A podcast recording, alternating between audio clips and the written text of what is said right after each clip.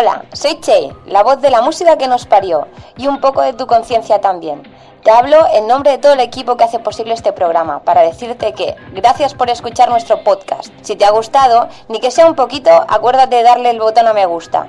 Así nos das las gracias por el programa y nos animas a seguir haciéndolo.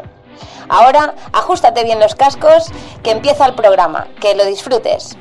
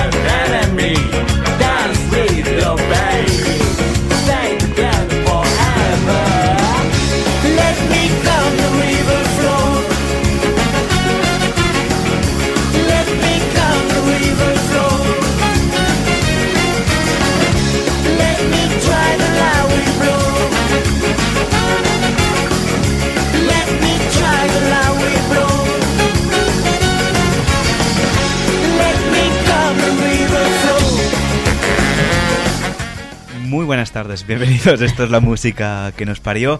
Una Uy, tarde. uy, Xavi, que te hemos interrumpido diciendo algo. Sí, está- estábamos hablando aquí.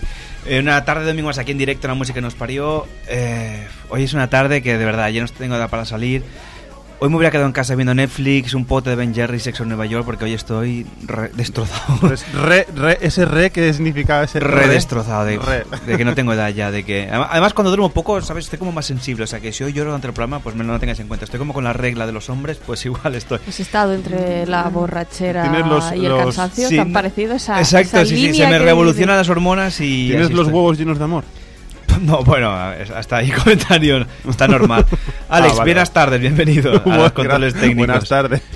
También Albert Salmerón, buenas tardes. Buenas tardes amigos, un placer estar aquí un domingo más. Un domingo ¡Jordi, más. saluda! También está Jordi que luego vendrá con su Future World. Bueno, espera, falta Alba por saludar. Buenas tardes, Alba. Muy buenas tardes a todos. Ya tu marido se olvida de ti, ya. Sí, no, sí, es que no sé, yo me Ya, acuerdo os veis tanto que ya. Desde que nos Alba, casamos ya ya- está, exacto, está Alba. ya no es lo mismo. Desde que, estáis en, desde que estás en cinta esperando Sí. gemelos. En sintonía. A ver si la En gente se va a cinta, va a no, yo la, de- yo la he dejado, felicitar. yo la he dejado en compact disc. Compact en cinta, bueno, mejor en LP, ¿no?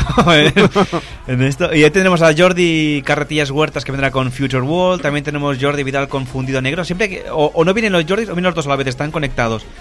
Los van a meter en la cárcel. sí, exacto. Y que, y que sepáis que a mí la gente en lugar de Xavi muchas veces me dice Jordi, o sea, que me confunden. Poniendo cara de Jordi, digo, bueno, no sé, tengo, tengo cara, tengo cara de, de muerto porque estoy. Tengo unas ojeras que me llegan hasta los talones. Es hoy. que no tienes que salir de fiesta, chaval. No tengo, y dormir tres horas menos aún, ¿eh? Porque, pf, eh, ¿cómo está la vida? Y la sección final, Alberto, nos vas a hacer una cosita muy especial. Hoy una lectura de un libro muy ameno. Sí, porque música ya hay demasiada, Demasiada. entonces hoy Exacto. he apostado por, nos, por algo nos más. rebosa novedoso. la música por las orejas y ahí vamos a hacer cosas diferentes. Bueno, luego nos comentas qué libro es, pero es un libro que es un bestseller, ¿eh? Esto, un bestseller. Y tanto, y tanto, y escrito por el Mesías actual, ¿no? Por, por una de las grandes genialidades que hay hoy en día en vivos en la Tierra. La Tierra, pues hasta aquí la intriga. Venga, empezamos.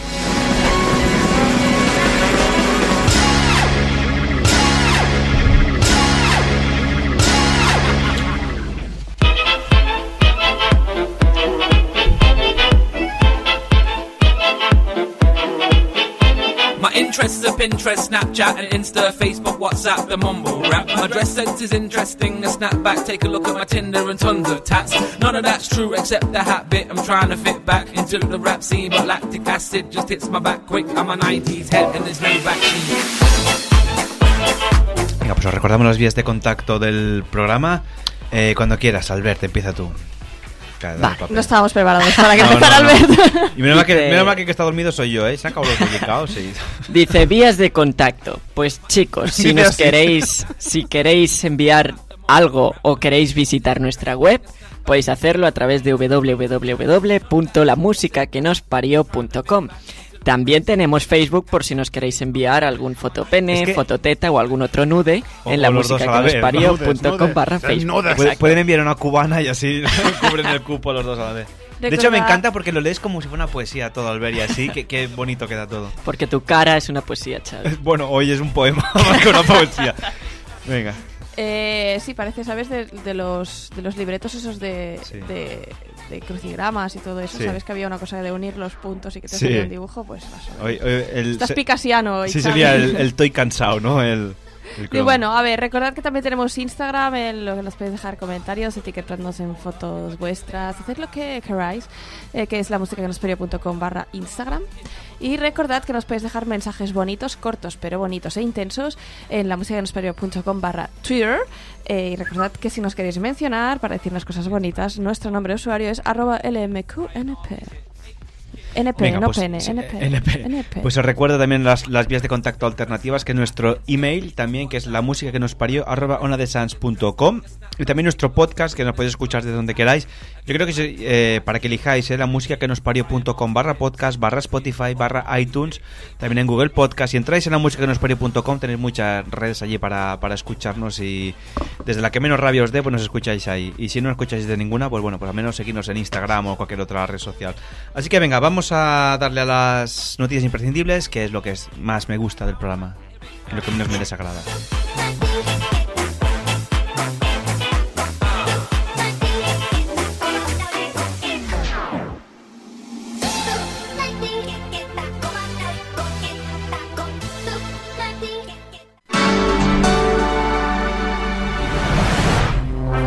Onorevoli colleghi, con tutto boa, le notizie essenziali. Italiani parmesano. Oh, ma che cosa. Esto es por la canción que pusimos de los dúo italiani, No, ¿no? no, De- simplemente me está a mí dando por poner Oh. las noticias imprescindibles en todos los idiomas por, habidos y por haber. O en Mira. recuerdo de los hombres que han muerto por el coronavirus ahí en Italia. Ah, también, sí, Ay, sí. ay, no, no, no, no nos pasemos, mira. Pero no, pero la canción que pusimos de que trajiste tú de Rita Torelló, Sí, o Lita Torelló, no me acuerdo ahora. sí, esa, que esa. era de dos italianitos. Los italianitos. Xavi, escucha, a ver. Onorevoli colleghi, con tutti voi le notizie essenziali. Pero es bueno, que- no lo dice con tanto énfasis como yo. No, pero, es que hasta hablando en italiano parece que, te- que esté chillando, ¿no? Le dice Google, pero de que esté la, con todo usted y la noticia imprescindible. Señoras y señores, con todos ustedes, las noticias imprescindibles. Joder, macho, que, Sí, que- le pone el mismo, el mismo entusiasmo que, Sí, que es un colaborador. Deprime, deprime. Venga, va. Dice, la sorpresa que se llevó un hombre cuando utilizaba un detector de metales. Un buscador de... Espera, espera, espera, Ah, que, que tiene, ahora tengo que poner la música. Que estoy dormido yo, eh, hoy que sí.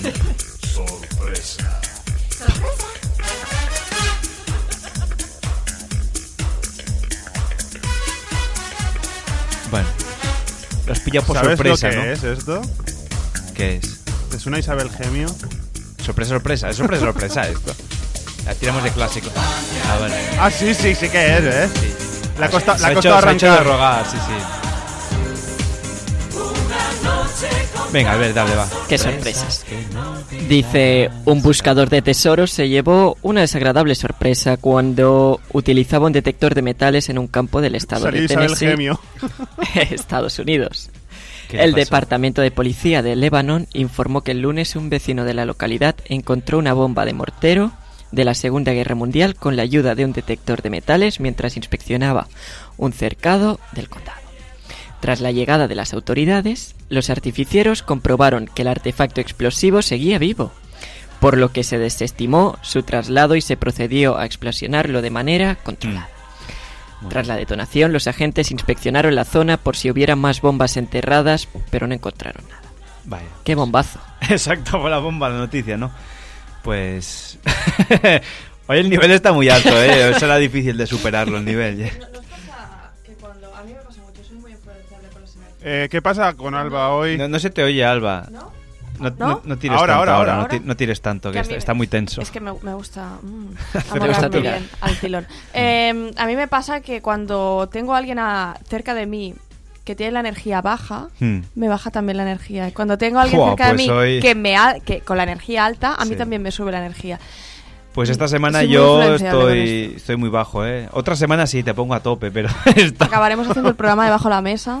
Eso, exacto. Bueno, alguna vez lo hemos hecho, ¿eh? pero Sí, mira, pues. Es que no- todavía no estabas de colaborador, Albert. Ahora ya, ahora que vienes cada semana, una semana tocará debajo de la mesa. Ahora encima de las sillas, de momento. Sí, Venga, sí. A Es mi turno. Venga, Alba, léenos tu noticia imprescindible. Dice... el el pollo. El pollo con una Pa, pata. pa, pa, pa, El olor de su pareja puede mejorar la calidad del sueño según un estudio.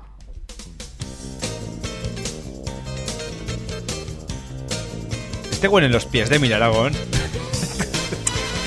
No sé si se refiere, se refiere a este olor en concreto. A ver. Sí, porque... Espérate, espérate, que va a cantar ahora. Lo hueles y te desmayas. al cine del barrio a la película prohibida del mes. Nos sentamos en To- la todo relaciona con noticia, ¿eh? La canción de momento. Me, me- me ha faltado buscar un poco la estrofa. Exacto, bueno. te huelen los pies. Exacto, salvo por ese pequeño detalle, el resto todo bien. Venga, va, voy a ello. Espera, espera, espera, espera. Ahora. Huelen los pies. Y el culo también. Va- Vaya, vaya joya, ¿eh? No calla, que yo cuando, cuando voy a hacer castéis hay gente que le huelen los pies y es muy, muy desagradable. No es un olor Sí. que, no es un olor que tranquilice mucho. a mí me ¿eh? huelen los pies. Más que a Alex. Sí. Sí. Ah, por eso lo ha puesto. Alex le tranquiliza olerte los pies. Es fetichista de los pies. Eh, eso ya no lo sé. Lo que me hace cuando duermo no lo tengo claro, pero... Pero sí, sí, yo La soy una Yuna, ¿no? Te olera los pies. tomo- La Yuna es, es tu, vuestra perra. Sí, la Ah. perra que llevo dentro, sí. No, no, yo reconozco que huelen los pies y tomo medidas para que la gente no tenga que, que olerme los pies. Pues tú siempre hueles bien, Alba, no sé. Ya, bueno, pues que de momento nunca he cogido y he puesto un pie descalzo encima de la mesa. Si no, Espérate el día que lo Huélele ahora los pies, podemos Exacto, hacer la prueba. exacto, en plan de que bé- bésame los pies, ¿no? Me acerca el pie. Me viene, me viene de herencia. Mi madre también le, le huelen bastante. ¿Y ahora te huelen o no? ¿Eh? ¿Te huelen o no? ¿Quieres que lo comprobemos o no? Ahora mismo. No, no, Ahora no, mismo. no, no, no, no. Sería Además- un puntazo, ¿eh? nunca se ha hecho no, esto. no, claro, es muy radiofónico oler un pie, no tienes que hacer un Instagram directo. Cuando inicien la, la radio en 4K ya hablaré. Dice, a ver, dice, el aroma de su pareja puede mejorar la calidad de su sueño, aunque su media naranja no se encuentre en la cama a su lado. Dice, así lo ha revelado un estudio desarrollado por la Universidad de Columbia Británica y recientemente publicado en la revista especializada de Psychological Science. Los responsables comprobaron que los participantes que estuvieron expuestos al aroma de su amado o amada experimentaron una mejora en la calidad del sueño. Yo, Nuestros yo esto sí, sí que lo he visto que hay gente que se- le gusta quedarse prendas de otras personas. Yo lo hacía cuando era más jovencita, Mm. lo hacía. Porque mira. te, te- te tranquilizaba, ¿qué encontrabas? Porque también he encontrado gente que a veces me ha pedido, ¿me puedes dejar tú de esto? ¿Me puedes dar tú de esto? Yo pensando, pues ¿Me eso- puedes dar tus calzoncillos? no, tanto, tanto confianza hemos llegado, pero gente que me decía, ¿me, me puedo quedar tu palestino? Porque te lo no sé qué. Y luego lo llevan puesto y dice, no, porque me gusta. Pero pues es un puto palestino y además huele a mí. Entonces, eh, es porque... ¿Tú estás de acuerdo con esa noticia o no? Sí, yo por ejemplo, lo- ¿me puedes dejar tu tarjeta de crédito? Eso me iba de perlas a mí para dormir tranquilo. Huele a ti. Huele a tu billete. Exacto, huele, huele a dinero fresco. Dice, nuestros hallazgos proporcionan una nueva evidencia de que simplemente dormir con el aroma de una pareja mejora la eficiencia del sueño. Los participantes tuvieron una mejora promedio de la eficiencia del sueño de más de, del dos- 200%, do- no, 2%. Ah, 200, es es el plan de... Ya, pero 2% tampoco Duermes, es 10 mucho, ¿eh? duermes 16 horas, ¿no? En lugar de 8. Dice, explicó Marlies Hofer, una de las autoras del estudio, graduada en el Departamento de Psicología de la UCB, la Universidad de la Columbia Universidad Británica. de Cataluña. de. Vimos un efecto similar en el tamaño al que se informó al tomar suplementos orales de melatonina. Es decir, que lo más te, lo- o sea, te vale lo mismo tomarte una pastica de melatonina que oler a tu pareja o algo de tu pareja. O algo, ¿no? O algo. Me parece que los pareja. suplementos estos son más baratos. Bueno, o- a ver, te puedes poner a tu pareja a hacer gimnasia y entonces ya hueles a él, es más, más barato aún, ¿no? Sí. Sí, pero creo que no se refiere al olor de sudor, creo que se refiere al olor natural que todos tenemos. Cada, cada persona tiene su propio olor. Bueno, sí, según los que, perros, sí, exacto. que desprendemos por el Mm. pubis, por las axilas, por los pies y las mujeres sobre todo por los pezones, por las aureolas. ¿En ¿Eso es cierto? Hostia, ahora Sí. me- me acaba de petar la Por eso cabeza. además los perros tienen tanta preferencia por la ropa interior. O sea, los perros si le das a escoger entre una camiseta y un calcetín te van a coger calcetín porque Mm. contienen mucho de tu olor. Mm. Y es, es- son las partes del cuerpo que nos sudan, sea la época del año que sea. Que Hay por gente, ahí hay gente que le, suda el pubis mucho, ¿eh? Gente que... No, pero es verdad, es verdad. es- No, pero digo por la expresión de me suda la... Ah, sí, ya. sí. La bilirrubina. No, no me pilláis hoy, ¿eh? Bueno, Sí, yo tampoco que me te pillo suda la mismo. polla. Exacto. Gracias, Alba, por puntualizar. Bueno, hay gente que dice me suda el coño. Exacto, también. O me suda, me suda todo el pepe, ¿no? Pues lo mismo. Hostia, esto A mí me es- gusta esa expresión, me, me suda el pepe. Me dicen, pero tú tienes pepe, digo, ni tu polla, ¿no? Te fastidia. Porque cuando me lo decían, sí, sí, pero tú tienes pepe, digo, bueno, pues tú tampoco y lo dices. Las chonis dicen papo. El papo. Oh, Yo digo mucho el peplum. que es en latín, ¿no? Sí, es, es el cultismo de El papo. cultismo de papo. Dice, en el estudio participaron 155 Qué rico el personas a las que se entregaron dos camisetas diferentes, una impregnada con el olor de su pareja y otra con la de un extraño. Mm. Para asociar las camisetas con los olores, los participantes debían utilizar la prenda durante 24 horas. Además, se les pidió no usar desodorante, fumar, hacer ejercicio o comer ciertos alimentos que podían afectar al olor original. Buah, si- si, huele a tabaco es lo puto peor, ¿eh? Sí. No, depende. Pues si quieres una persona, te da igual. Mira, yo no podía estar con alguien que fumara, te lo juro. Horrible, ¿No? horrible. Esto de darle un beso a alguien y que sepa como un cenicero. me quieres dar un besito, ¿Tú fumas? Coño, me has visto 80.000 veces, ¿sabes? coño, me has visto. eh, no, eh, cuidado, que no he visto nada yo, eh. No me habrás olido bien, pero... No, porque estoy un poco congestionado. Estoy con las hormonas. hoy. Posteriormente las prendas fueron Tranquila, congeladas. tranquila. Congeladas, hostia, deberían estar frías y tiesas. Después se le entregaron las camisetas sin que el conejillo de India supiera cuál era cuál. Los voluntarios pasaron dos noches consecutivas durmiendo con cada camiseta. Por la mañana debían completar un cuestionario. Su calidad del sueño también se midió utilizando un reloj de sueño que controlaba los movimientos durante toda la noche. Los análisis confirmaron que la calidad de sueño era mayor cuando dormían con la camiseta que habían utilizado su pareja. Ah, muy bien. Caray. Pues hasta aquí la noticia. Uno de... No, espérate. Ah, bueno, no hay más. Se que han investigado. Respirar. gente. dice un- Uno de los hallazgos más sorprendentes es cómo el olor de una pareja romántica, Oh. no sexual, dice romántica, Que es más que sexual. Es cuando hay sexo y amor. moviliza cosas diferentes, Claro, yo creo. implica el coito. Claro, que es cuando hay sexo y amor. Sexual es que solo hay coito. Sin, sin, sin amor, es solo sexo por sexo, ¿no? Pues no lo sé. Cuando es romántica es que hay Buah, sexo es con, que con amor. Son conceptos muy etnocéntricos esto. Pero El- tú no eres antropóloga. Exacto, por eso te digo que son conceptos muy... de ¿Qué es el amor? ¿Qué es el sexo? El amor romántico, de hecho, es, es, un, ide- es, un, ide- es un ideal social. Bueno, sí. Sí, es un tipo ideal. Eh, bueno, da igual. Dice, puede mejorar la calidad de... La pareja romántica puede mejorar la calidad del sueño incluso fuera de nuestra conciencia, añadió por su parte Frances Chen, coautora del estudio y profesora asociada en el Departamento de Psicología de la UCB. Los datos de la vigilancia del sueño mostraron que los participantes experimentaron menos sacudidas y giros cuando se expusieron al olor de sus parejas, incluso si no sabían a quién olían. Concluyó. Muy bien.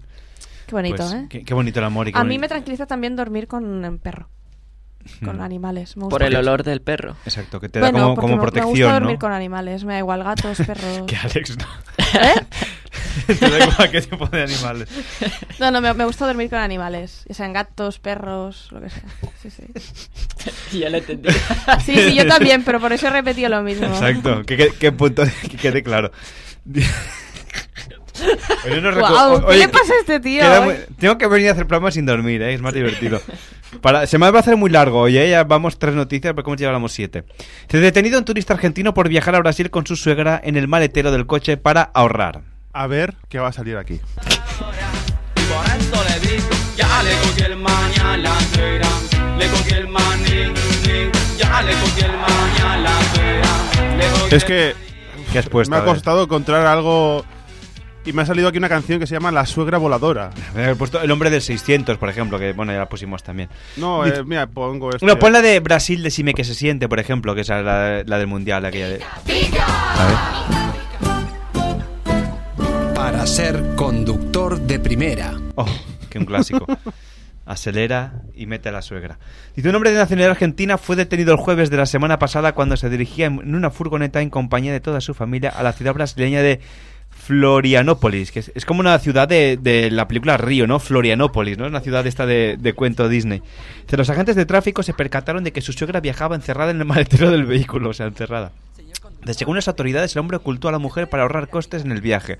El pero, o sea, ¿qué costes te, te ahorras en un viaje? Ah, esta es la falsa. Claro, dice, el conductor fue parado por la Policía Militar de Carretera de Brasil en la autopista SC401 después de que otros conductores vieran a la mujer viajando en la parte posterior de una furgoneta marca Renault y denunciaran los hechos. Caray. La Secretaría de Movilidad Municipal de Planificación Urbana de Florianópolis, va, esto es, es que es ciudad de, de monstruos S.A. o de, o de Río, ¿eh?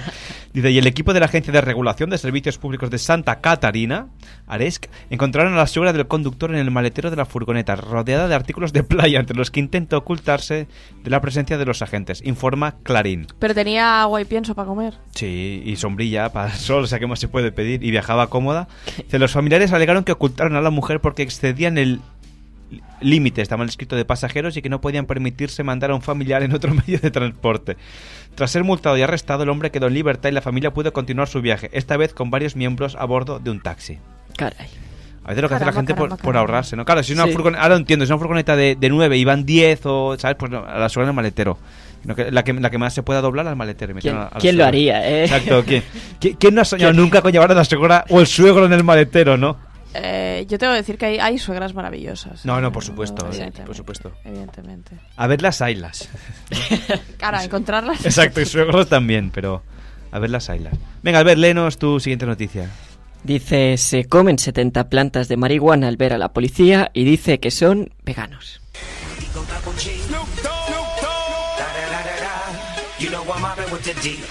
¿Sabes qué canción podéis haber puesto? Ah, no, ya la pusimos también. nada.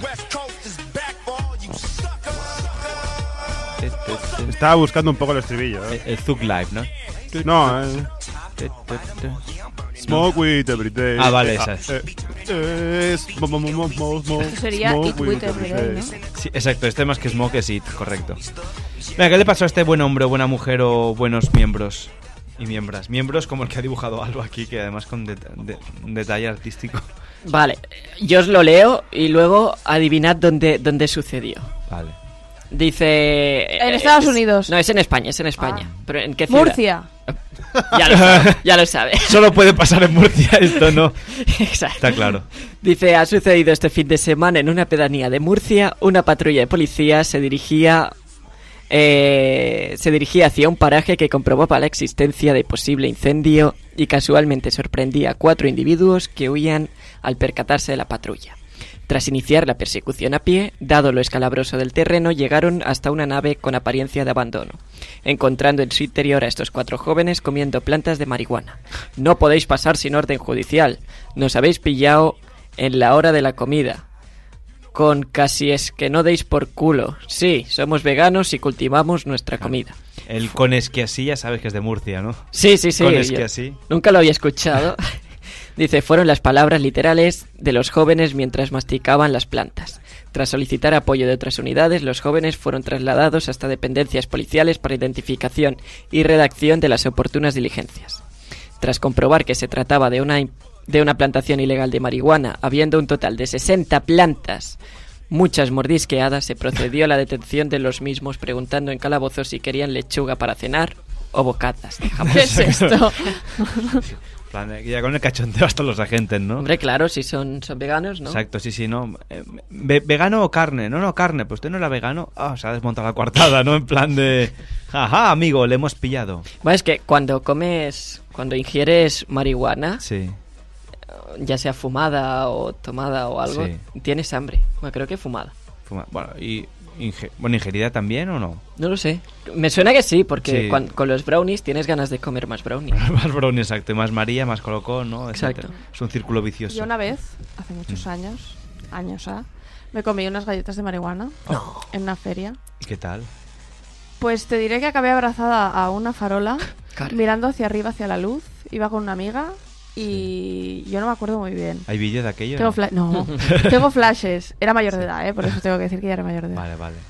Eh, y según me contó mi amiga, me abracé a la farola, no me quería dejar ir, miraba hacia la luz de arriba y decía que no me podía ir porque eran los extraterrestres que venían a buscarme Qué y, miedo. que, y que venían a buscarme y que, que- que tenía que irme con ellos. El, el siguiente Vale. programa podemos traer galletas de María y a ver qué sale aquí, ¿no? Pues, ¿Tú sabes cocinar galletas de María o no? No, no. ¿Y tú, Albert? Yo no, pero yo sé de un sitio que venden.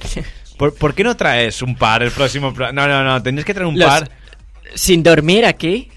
Sin dor- bueno, no, pero ¿cómo sin dormir? O sea que no dormimos el sábado al domingo y comemos. No, no, quedemos a las 4, merendamos tranquilamente y hacemos el programa y a ver lo que sale. Pero venimos empalmados sin dormir. Ah, sí, ah, sí. empalmado Lo, de- sin lo del dormir. empalme ya es Sí, sí, bueno, cosa de empalme- cada uno. Exacto, depende de cada uno, depende de lo que vea, ¿no? Pero bueno, sí, sí, oye, po- si las conoces, yo, yo te financio. Compra un par, ¿eh? Y, y las traes en el próximo programa y ah, no, no sé quién vendrá, igual viene Oscar, no sé quién vendrá, pero tráelas, tráelas, a ver lo que pasa. Bueno. ¿no? Comemos un par y así merendamos. En lugar de merendar bollicaos, una galleta es más sana de María. Además, la María no A engorda. ver, las galletas son sanas, sí. Por eso te digo, además están hechos con masa mara y todo esto. Parece que no hay problema. Oye, va, que nos quedan tres, no- dos Venga, va, voy, voy, voy, rápido. Dice la policía La investiga. música que nos parió es el programa más punk. La música que nos La formó. música que Venga, nos va, parió va, es va, el va. programa más punk. Va, que sí, Let's venga. go, let's go. Dice, la policía investiga a la dueña de un prostíbulo que organizó una competición de sexo por San Valentín que acabó en una orgía No descontrolada. corras tanto que esta noticia es. Sexo, descontrol, orgía. Ah, ah, San sí, Valentín. dame, dame, San Valentín.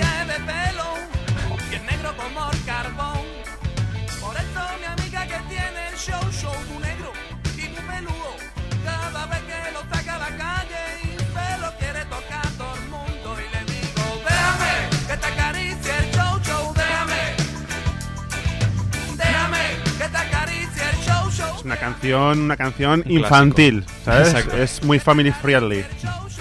Dice, la administradora del club Chiquitas de Georgia, en Estados Unidos, está siendo investigada por la policía tras haber organizado un concurso de sexo por el Día de los Enamorados que acabó en una orgía multitudinaria. Diferentes no, no, no vídeos... se lo, no se lo podía esperar, ¿no? No Oh. era- Dice, diferentes vídeos sobre lo sucedido comenzaron a compartirse en las redes sociales, luego lo buscaremos. Dice, en relación a los hechos, la policía del condado de Winnet arrestó a Lisette Lo... la- La ¿Eh? gente no se llama. ¿Eh? Lisette. Dice, lo, pone Loechle. Lo, Loechle. Loechle. Lo eche usted encima de mí. Dice, principal responsable del prostíbulo. El pasado 14 de febrero, cuando se organizó la velada de amor y el concurso Kama Sutra, cuyo premio ascendió a la cantidad de 500 dólares para el mejor amante. ¿Y, y cómo Eh, se puntuaba esto al mejor amante? A mí lo que me intriga, ¿no? Porque, o sea, es muy no sé. subjetivo, sí, sí. Dice, Claro. Loeche, de 32 años, fue acusada de infringir dos ordenanzas del condado de relacionadas con el nudismo y por fomentar las relaciones sexuales. Pone secuales, ¿eh? No voy a decir nada, pero en la hoja pone secuales. Que conste Em, que yo copio y pego la noticia tal cual, ¿eh? O sea, que es error de, de picaje de, del, del periódico. Entre los clientes, eh, según consta en el informe policial. Y pone según consta. Esto está mal escrito. Dice, la mujer fue A arrestada... ver si iba fumado también. redactaba, no sé, estaba dando el costo y... La mujer fue arrestada en su domicilio sin oponer resistencia. Según testigos presenciales, aseguraron que la detenida, junto con otros empleados Mira. del negocio, colocaron una cama en la pista de baile del local e instaron a los clientes a tener relaciones sexuales, por lo que muchos se desnudaron y comenzaron a practicar sexo en público. Hubiera, hu- hubiera molado que hubiera, que hubiera ofrecido recién en plan de deténgame si se atreve, ¿no? Póngame las esposas. ¡Oh, ¿sabes? sí, deténgame! Sido mala.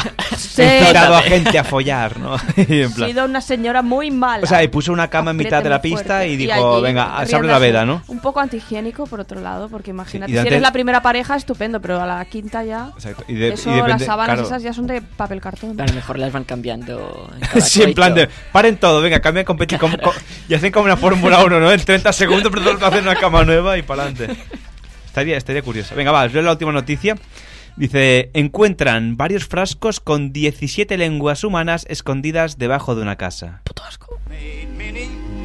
Met her down in Madagascar, she would kiss me anytime that I would ask her. Then one evening, Para que lo entendáis. Sí, exijo explicación. No He puesto, he puesto, he querido hacer un poco juego de palabras y he puesto la banda sonora de 20.000 leguas de viaje submarino. Ah, pero lástima que sean lenguas, ¿no? bueno, pero está bien, va, venga, va, compro. Dice, la policía se encuentra investigando el hallazgo de, de media docena de frascos en los bajos de una casa que conservan lenguas humanas. La policía de Gainesville, Florida, recibió el lunes la llamada de un trabajador que aseguraba haber encontrado los restos. Los análisis revelaron que las lenguas databan de 1960. Fueron descubiertas en un espacio subterráneo de la casa, propiedad de la, de ex mujer de un médico identificado como Dr. Ronald A. Bachman, informa Tampa Bay Times. Las lenguas estaban conservadas en formol y etiquetadas, dijo citado diario el, el inspector jefe Jorge Campos.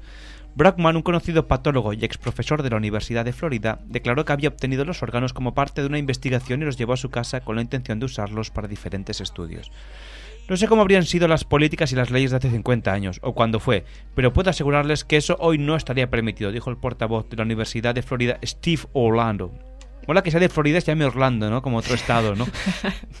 Existen leyes federales y estatales muy estrictas, así como políticas universitarias que lo prohíben. No sería apropiado ni legal para un miembro de la facultad o un investigador traer algo así a casa. Por el momento los agentes han dado por buena la versión del doctor, sin embargo los hechos continúan siendo investigados. ¿Sabes cuando te decían, ah, se te va a llevar la lengua al gato? Algunos se le Pues llevó ahí de verdad gato- la lengua, ¿eh? Las enterraba ahí el gato. Exacto, sí, sí. Y además en formol, todo bien guardadito, bien etiquetado. Qué si- miedo, ¿no? Pues tenía que ¿sabes? Como cuando te roban la nariz, pues tenía que devolverle la lengua al final, va, estás de, de- de- de tal persona. Pues bueno, vaya, creo que es momento de hacer una pausita. y, pues, Sí. Voy a tomar un café o algo porque si no, esto no lo aguanto, ¿eh? Nos queda todavía mucho, mucho por delante y lo que viene, viene, viene con curvas, ¿eh? O sea que agárrense los machos. Hacemos una pausita para la publicidad y ahora seguimos aquí en la música que nos pare. Venga, hasta ahora. Una sala de dimensiones semejantes a las del comedor. Era la biblioteca. Altos muebles de palisandro negro. ¿Qué es esto? Has puesto un audiolibro, ¿qué es esto? Música. Cinema. Esports. Vi viatges. Humor. I barri. Aquest, aquests són els ingredients que hem escollit per oferir-te un plat exquisit. Són els components que formen la ràdio que gaudeixes des de l'any 85. Són els ingredients que composen l'Ona de Sants Montjuïc. Ona de Sants Montjuïc. Sempre amb el barri. Sempre amb tu.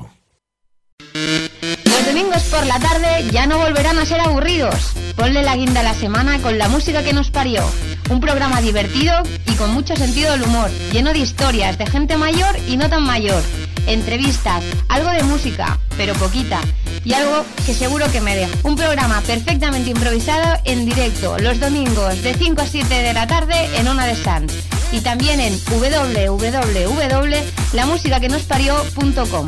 ¿Ha quedado bien, Xavi? Ha quedado perfecto.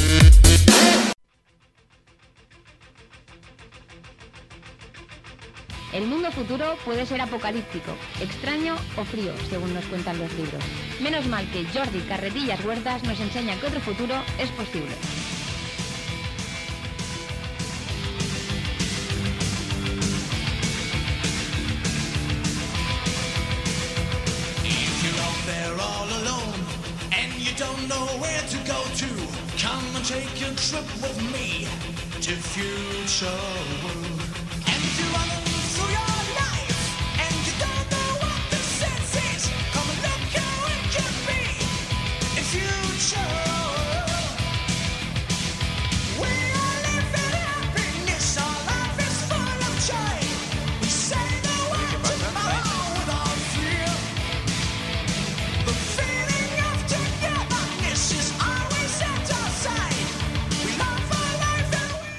Pues seguimos aquí en directo en la música que nos parió. Ahora lo prometido es deuda y tenemos aquí a Jordi Carretillas Huertas, ¿vale? Que viene a hablarnos de su sección Future World. Poeta, artista, filántropo, ¿no? Bueno, filántropo, filántropo. lo que se puede, ¿no? un poco bipolar. esa Bipolar. Pues bueno, cuenta, hoy de qué libro nos vas a hablar, Jordi, ¿Qué- ¿de qué va tu sección hoy? Oh, Pues hoy os quiero hablar de un autor que para mucha gente será desconocido, que es Jack London. Es el autor de libros más célebres como Colmillo Blanco o La llamada de la selva, Mm. pero eh, se estudia sobre todo en... ¿Sabes que cuando... en- de- cuando, dices lo de llamada de la selva, me imagino que la tiene que ir al baño, ¿sabes? Claro, hay muchos conceptos de la llamada de la selva, ese momento al brand del día. Todos los conocemos así. Eh, pues es un autor que también eh, se estudia mucho, tanto en literatura, no sé si Alberto ha tenido, la- Alberto ha tenido la posibilidad de estudiarlo. ¿Cuál? Jack London. No. Bueno. no, no, no. porque no. él hizo hispánicas, ¿no? Yo soy hispánico. Hasta la muerte. No estudio. En español. Lengua- lenguas profanas no las estudia. Exacto. Pues es un autor norteamericano y bastante eh, con una clara tendencia eh, marxista, con lo cual le conllevó muchísimos problemas en, en además en la época en la que él estaba, ¿no? En plena caza de caza de brujas. Eh, es un libro, sobre todo Utopías Traicionadas, es un libro de cuentos, un libro de, de Sí. relatos fantasiosos en los que posiblemente eh, el autor eh, ha inspirado a muchísimas novelas, a muchísimas otras películas de ciencia ficción Hmm. Porque son personajes eh, imposibles, son personajes, eh, muchos de ellos con un gran rencor hacia la humanidad Hmm. y sin embargo también con el deseo de, de salvarla, ¿no? Está muy Hmm. presente en él esa idea de, de siempre en figura masculina. Sí. Se ha ido que los mataría a todos, pero Los los mataría a todos, pero necesito salvarlos. Exacto. Porque los pobrecicos entre ellos no, no, no pueden. Y hay concretamente un, un relato de ellos que se llama Goliath, lo cual es un poco de spoiler, ¿no? Mm, También de, exacto. de lo que se pretende. Y es una, una historia muy divertida eh, en la que los magnates y los políticos empiezan a recibir cartas emplazándoles a visitar una isla. Una Mm. isla en la que vive pues este señor, que se autodenomina Goliath, y en la que tienen que ir porque si no, no siendo su voluntad, Mm. morirán. Es decir, Sí. no, en ningún caso más es, es muy divertido porque dice, no os obligo a venir, pero si no venís, moriréis. Exacto. Por lo cual es un poco... Sin presión, mensaje- ¿no? Sin presión. Sí, sí, por supuesto, sí, sin acritud. No, no es, no es que estés obligado, es un poco como cuando vas a comer a casa de la suegra, ¿no? Mm. No, no, no quieres pastitas, bueno, pero cuando no te las comas, olvídate de casarte. Pero ¿cómo morirán? Porque... No lo dice, solo dice no morirán. Ah, pero a lo mejor mueren de viejos. No, entonces aquí le- sí que les dice, les da un tiempo. Ahí está. Ah, es dice- decir, les dice, tienes tal día para presentarte al barco, un barco que atraca en el puerto, y vas a venir de mi isla invitado porque yo te voy a decir cómo tienes que gobernar. Pues evidente que no lo domináis bien. Eh, hace una dura crítica a, a la guerra, a la industria armamentística, a la mala gestión que hay del, del dinero y sobre todo una, una exigencia que les, que les pide a esta gente que domina el mundo es que eh, se han olvidado de la felicidad y, y del sentido del humor como piezas claves para el desarrollo social. Entonces, como está claro que ellos no son capaces de gobernar, les emplaza que vayan a la isla, dándoles un plazo. Mm. Claro, al principio pues se convierte todo en una camaradilla de, de risas, se hace Mm. mucho cachondeo con él, empiezan a hacer humor los periódicos, hablan de ese Sí. Goliat como un chalado, un trastorno mental, pero en la primera tanda eh, se carga de un plumazo a los 10 primeros magnates de, de la industria, ¿no? Imaginaros, pues Ortega, el de Zara, Sí, el Amancio Ortega. el Amancio por Ortega, Bill Gates, pues Mm. cuatro o cinco personajes así, reciben una carta que les dicen que tienen que ir a la isla de Ibiza, que ya irían de por sí solos, Sí. pero bueno, que tienen que ir a una isla ¿Dice más Ibiza en concreto en el no, libro? no dice. no bueno, dice una isla, ¿no? Ah, vale, porque Dice una isla. Ibiza. Vale, Nos imaginamos que es Ibiza. Sí, sí, Por que ejemplo, es sí, sí. Y O que que ir. Obviamente no, no acuden. Y los mata con el balcón y no se Oye, ¿por qué no se te oye? ¿Se le oye a Alba o no? ¿Se me oye? ¿Estoy en el micro 5? Pues por el micro de la ¿Estoy en el Inco. micro 5? Actívala, la Alba, que ha dicho una cosa, enchúfame. ha dicho una Ahora- cosa muy ahora- interesante. ahora- ahora sí, Dinos, sí. ¿qué es? ¿Qué que vas no, a...? que digo que, que los mata en Ibiza con el balconing. esa Vale, puedes cortarle el micro. Otra vez. No, no los mata ni con balcones ni con consumo de eh, considerable de alcohol, sino que aparecen muertos con una nueva tecnología en los que los forenses no son capaces de, De saber lo ni que es. idea de qué es lo que les Caray. ha pasado. Intuyen que es una energía no conocida Hmm. y eh, imaginaros, pues en, en el pleno auge con la energía nuclear hace un paralelismo y él es el único que domina esa, esa tecnología. Poco a poco Hmm. el número de invitados a la- al número de participantes eh, asciende y evidentemente nadie quiere ir y los va matando hasta el punto de que todas las naciones Hmm. se unen contra un enemigo común en claro paralelismo a, a las grandes guerras mundiales en las que el nazismo era el enemigo común pero el, el- el frente común tampoco es que fuera una alternativa Hmm. muy guay. Entonces Exacto. todos se, se juntan contra esta especie de, de Hitler que quiere eh, Sí. luchar contra el mundo, pero no tiene nada que hacer. Todos los barcos, las aviaciones, todo lo arrasa con una tecnología que solo él dispone y eh, finalmente eh, todo acaba ah, bajo sus pies. Es decir, las naciones, ah, bueno, pues claudican, le dicen qué es lo que tienen que hacer y en las premisas que él va haciendo es sencillamente disminuir las horas de trabajo, lo cual estaría Mm. muy bien, podríamos hacerlo aquí también, eh, no, no contribuir tanto Bueno, dinero. hay gente que lo hace, pero por su cuenta directamente. Sí, ¿no? Con sí, él dice, vale, por solidaridad. Exacto, Voy sí, a dejar que los demás también trabajen. Eh, obliga a no invertir tanto en armas, obliga a no tener un- grandes cantidades de policía, porque Sí. la policía debe cumplir otra función social, que es ayudar a las personas y hacerlas feliz. Mm. Y eh, ah, paralelamente dis- disminuyen todos los índices de criminalidad, los índices de pobreza, y se vive en un mundo eh, feliz.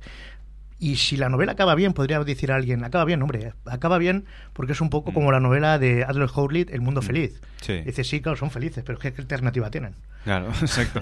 O eres feliz, o recibes una carta. Exacto. Entonces, eh, claro, a mí me surgen dudas. Es decir, Mm. esto podría ser invitarles a la isla de los, a la isla de los supervivientes estas. O, o- o la isla de las de las- tentaciones de las esta, ¿no?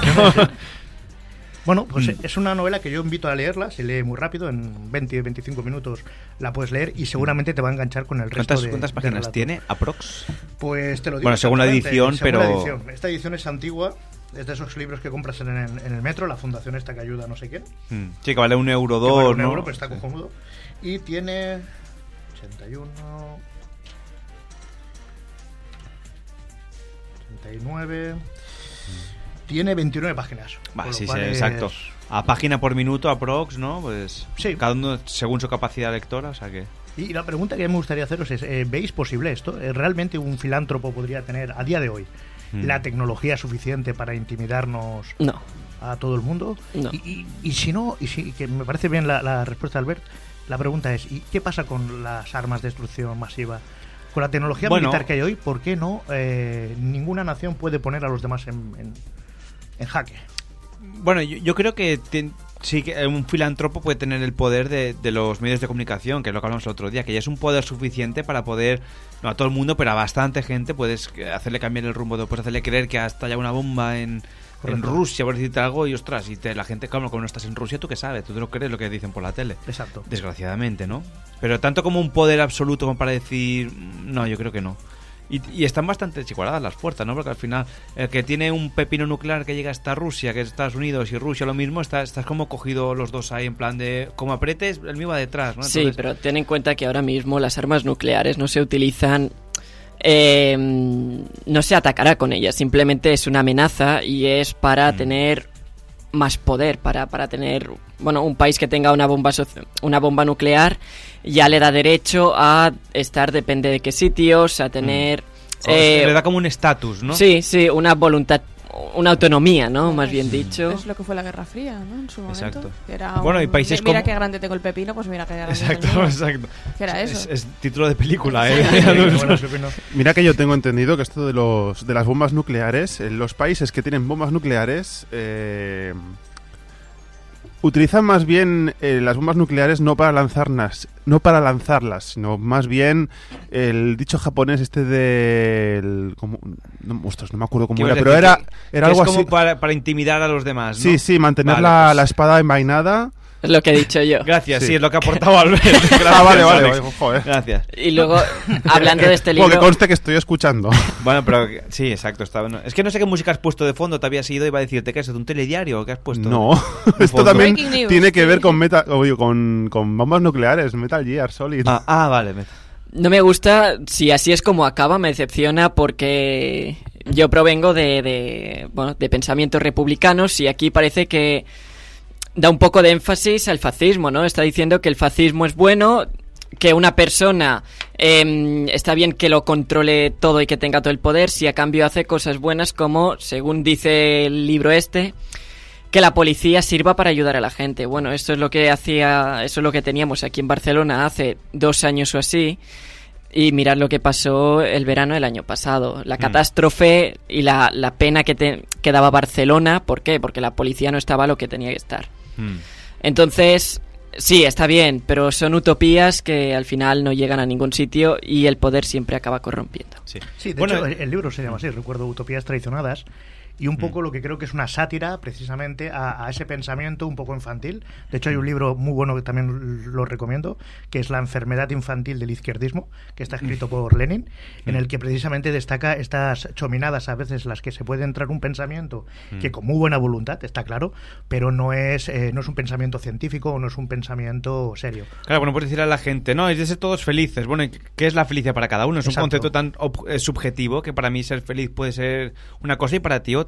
Claro, y que actualmente también vivimos en una sociedad donde parece que estar mal o estar triste es algo malo, ¿no? Yo Sí. creo que es, es un sentimiento como cualquier otro. Sí. Y hostia, eh, y No sorprende, nada, ¿no? Incluso claro. si, si tú estás llorando, co- cogeré yo y te diré, oye, no llores, ¿por qué no? Si él quiere llorar, o- que llore y que se desahogue. Exacto. Pero al final, no sé, es igual que el mundo feliz que, que decías que hacía un paralelismo, muy bien lo has dicho, que es cierto, ¿no? Que al final nos obligan siempre a estar felices cuando en realidad a lo mejor no queremos y queremos llorar y expresar nuestros Exacto, sentimientos. sí. ¿Cómo te entiendo hoy, Albert? Llora, Xavi, llora. No, no, no me provoques. Está melancólico el Xavi. Y esto es para Alba, que se dedica a la educación infantil. Eh, yo me encuentro muchas veces cuando trato de educar a mi hijo eh, que el entorno que estamos de ahí, cuando ríe, ninguno se preocupa de, de él, aunque ríe de una forma incluso histérica, que es para decirle de qué cojones se ríe el niño, de tener algún trauma, pero a la que llora, eh, rápidamente intentamos, incluso con otro estímulo, pues mira esto, mira tal, distraerlo de la, de la tristeza como si fuera un sentimiento negativo. Yo entiendo que es un sentimiento básico y que será patológico según su intensidad y la repetición con la que se sienta. Yo con esto he tenido, no piques, pero sí diferencias de opiniones con algunos profesores. Yo, soy profesora y soy monitora. Ah. Y entonces me he encontrado casos en que parece ser que los profesores no quieren que los niños lloren, en plan, sobre todo de cara a los padres.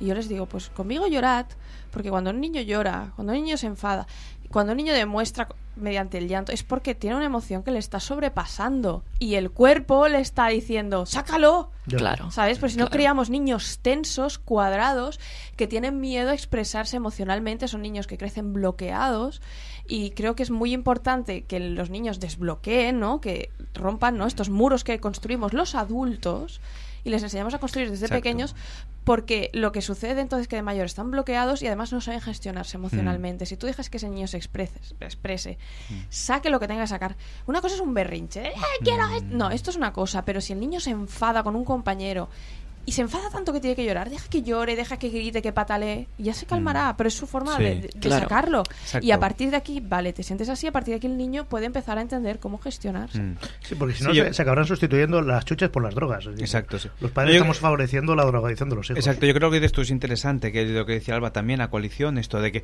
si uno un día necesitas llorar, pues llora, de- te desahogas, luego ya volverás a estar bien, bueno, bien o normal, es decir, en un estado tranquilo de esto. Recuperado. O sea, lo bueno es poder ir transitando, si necesitas llorar, llora hoy, la gente, "Oh, no llores, bueno, lloraré lo que necesite y luego ya O lo que, volveré a estar. hacen, lo que hacen alguna gente. Como también es- es malo estar siempre súper contento, súper eufórico. Sí, pero lo típico de dos niños que se enfadan. No, venga, va, daros la mano, un abrazo. No, están cabreados, qué Mm. cruel que Sí, es sí. que les obligues a abrazarse, Totalmente. a hacer las Mm. paces. No, no, no, cada uno por su lado, os tranquilizáis, os desfogáis. Y ya luego, o más tarde, o mañana, que lo veréis otro, las cosas de diferente modo, hablaremos de lo que pasó, de cómo os sentíais entonces, de cómo os sentís ahora y de cómo lo podemos resolver. Pero intentar que los niños resuelvan un conflicto aquí y ahora, en este momento, Sí. con, con el sentimiento dicen, ese de enfado, "Discu- de... discúlpate, discúlpate, no sé qué. y- Sí. Y, en- Es- y solamente no son sinceras disculpas, dice, vale, vale, lo Claro, siento, lo siento, no igual, se- no ya será- arreglado. Y el niño se la suda. Exacto, sí, Claro. Claro, luego, y- luego los niños estos acaban en una isla desierta como este. sí. Exacto. No, pero a lo mejor por eso hay tantos casos ahora de, de depresión y de mierdas de estas, porque Mm. la gente no está acostumbrada a llorar y al final llega un momento que petan y se deprimen. ¿no? Para mí, igualmente, y vol- retornando al libro, lo interesante del libro es que eh, lo que es patológico es el siempre, normalmente, el genio loco, el genio loco. Mm. Primero, el, el sexo del género siempre es el mismo, es decir, no hay una villana, siempre hay un villano, qué obsesión. O será Mm. tendencia del hombre, no lo sé. Sí. Y la segunda obsesión es que, hostia, si un tío quiere dominar el mundo es malo. Pero si todos aquellos magnates que también pretenden dominar el mundo, pero lo han hecho por unas vías que nosotros consideramos legítimas, no están zumbados. Mm. Es decir, ¿qué necesidad tiene Bill Gates de tener más pasta? Mm. ¿Qué necesidad tenía el nuero del, del rey de ganar dinero y, y- y de, de cometer un delito? Sí, tenía pasta. Y toda la gente le invitaba. Es que ya es enfermizo. Pero eso ya es cosa del capitalismo, es decir, Exacto. vivimos en un estado liberal que, a ver, al fin y al cabo ellos también mediante el esfuerzo se lo han currado, es decir, bueno, pues eh, a lo mejor necesitan dinero para invertir en más propiedades para conseguir más dinero, nunca se sabe, pero tampoco no es em, tener el poder, creo yo, es decir, El poder nunca se tiene, el poder se ejerce. Mm. Claro, ahí No, está. Porque el poder no tiene es- sentido si no es en relación a algo o a alguien. Claro, es la codicia. Da de, igual. Tengo 100 millones, pero es que ahora quiero otros 100 y otros y otros. Y al Bueno, final pero al final te estás arriesgando también en hacer unas inversiones que te pueden salir bien o mal. Mm. Y al final has tenido la suerte de que te salgan bien. Es que si llegamos en este pensamiento de no, no, no queremos ser como Bill Gates, al final nadie va a apostar por el talento que tiene, nadie se va a Mm. arriesgar y no.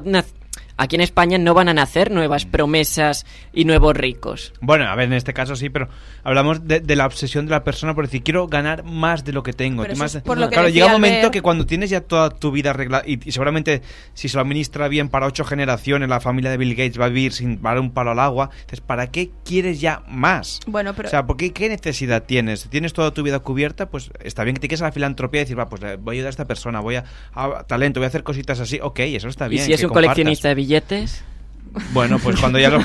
Pero no, luego ya tienes repetido, o sea, billetes hay cinco, a partir de ahí empiezas a estar repetido. Pero yo creo que esto es por lo que decía Albert del capitalismo. La naturaleza del capitalismo es la acumulación. Sí. Y tenemos Y a veces tan, desmedida, ¿no? tan o sea, tenemos tan integrado este discurso de que el capitalismo es el método que funciona porque eh, lo- los, los bueno todos lo- los que han durante toda la, la época de implementación del capitalismo el liberalismo ahora el neoliberalismo y toda la mierda esa que se ha hecho Mm. criticar a saco eh, el comunismo por ejemplo pero claro Oye, ponen mí- de ejemplo unos comunismos que de comunismo tienen Mm. poco que son A mí me, comunismos me vais corruptos a... completamente me- Sí, ahora que es capitalismo esta, Claro, me tacháis de rojo, igual me tacháis de rojo, pero yo creo en una economía más eh, comunista en el sentido de, de- de poder ser colaborativa, de decir, Claro. nos ayudamos entre tú y yo y tal, pero a pequeña escala, a grande escala siempre hay corrupción, pero si aquí, entre los, los que estamos aquí en la red, montamos una comuna en el sentido de, va, pues nos ayudamos, tú que tienes patatas, nos damos... En esto sí que creo yo, claro, a gran escala es como más Debería complejo. ser así, pero es que ahora Sí. mismo en, en gran escala es lo que tú dices, no se puede. Y, y la propia naturaleza, incluso no del ser humano, sino del animal, ya es acaparar. Es decir, Ojo, ojo, Los- ojo, ojo. los perros que buscan ampliar su, su terreno. Hmm. Por eso van meando por aquí y por allá para tener un, un control más seguro de su zona y tal. Hmm. Y a árbol que ve que no, que no se ha meado, pues va a mearse para qué? Pues para tener un, Un árbol más. Un árbol más, exacto. El ser humano, desde la Edad Media, incluso Mm. desde antes también, ya se hacían guerras para ampliar las fronteras, ya se hacían... Bueno, los reyes cada vez buscaban también más control. Claro. Ahora mismo, por suerte, no hay reyes. Bueno, sí que hay, pero de otro estilo. Una función.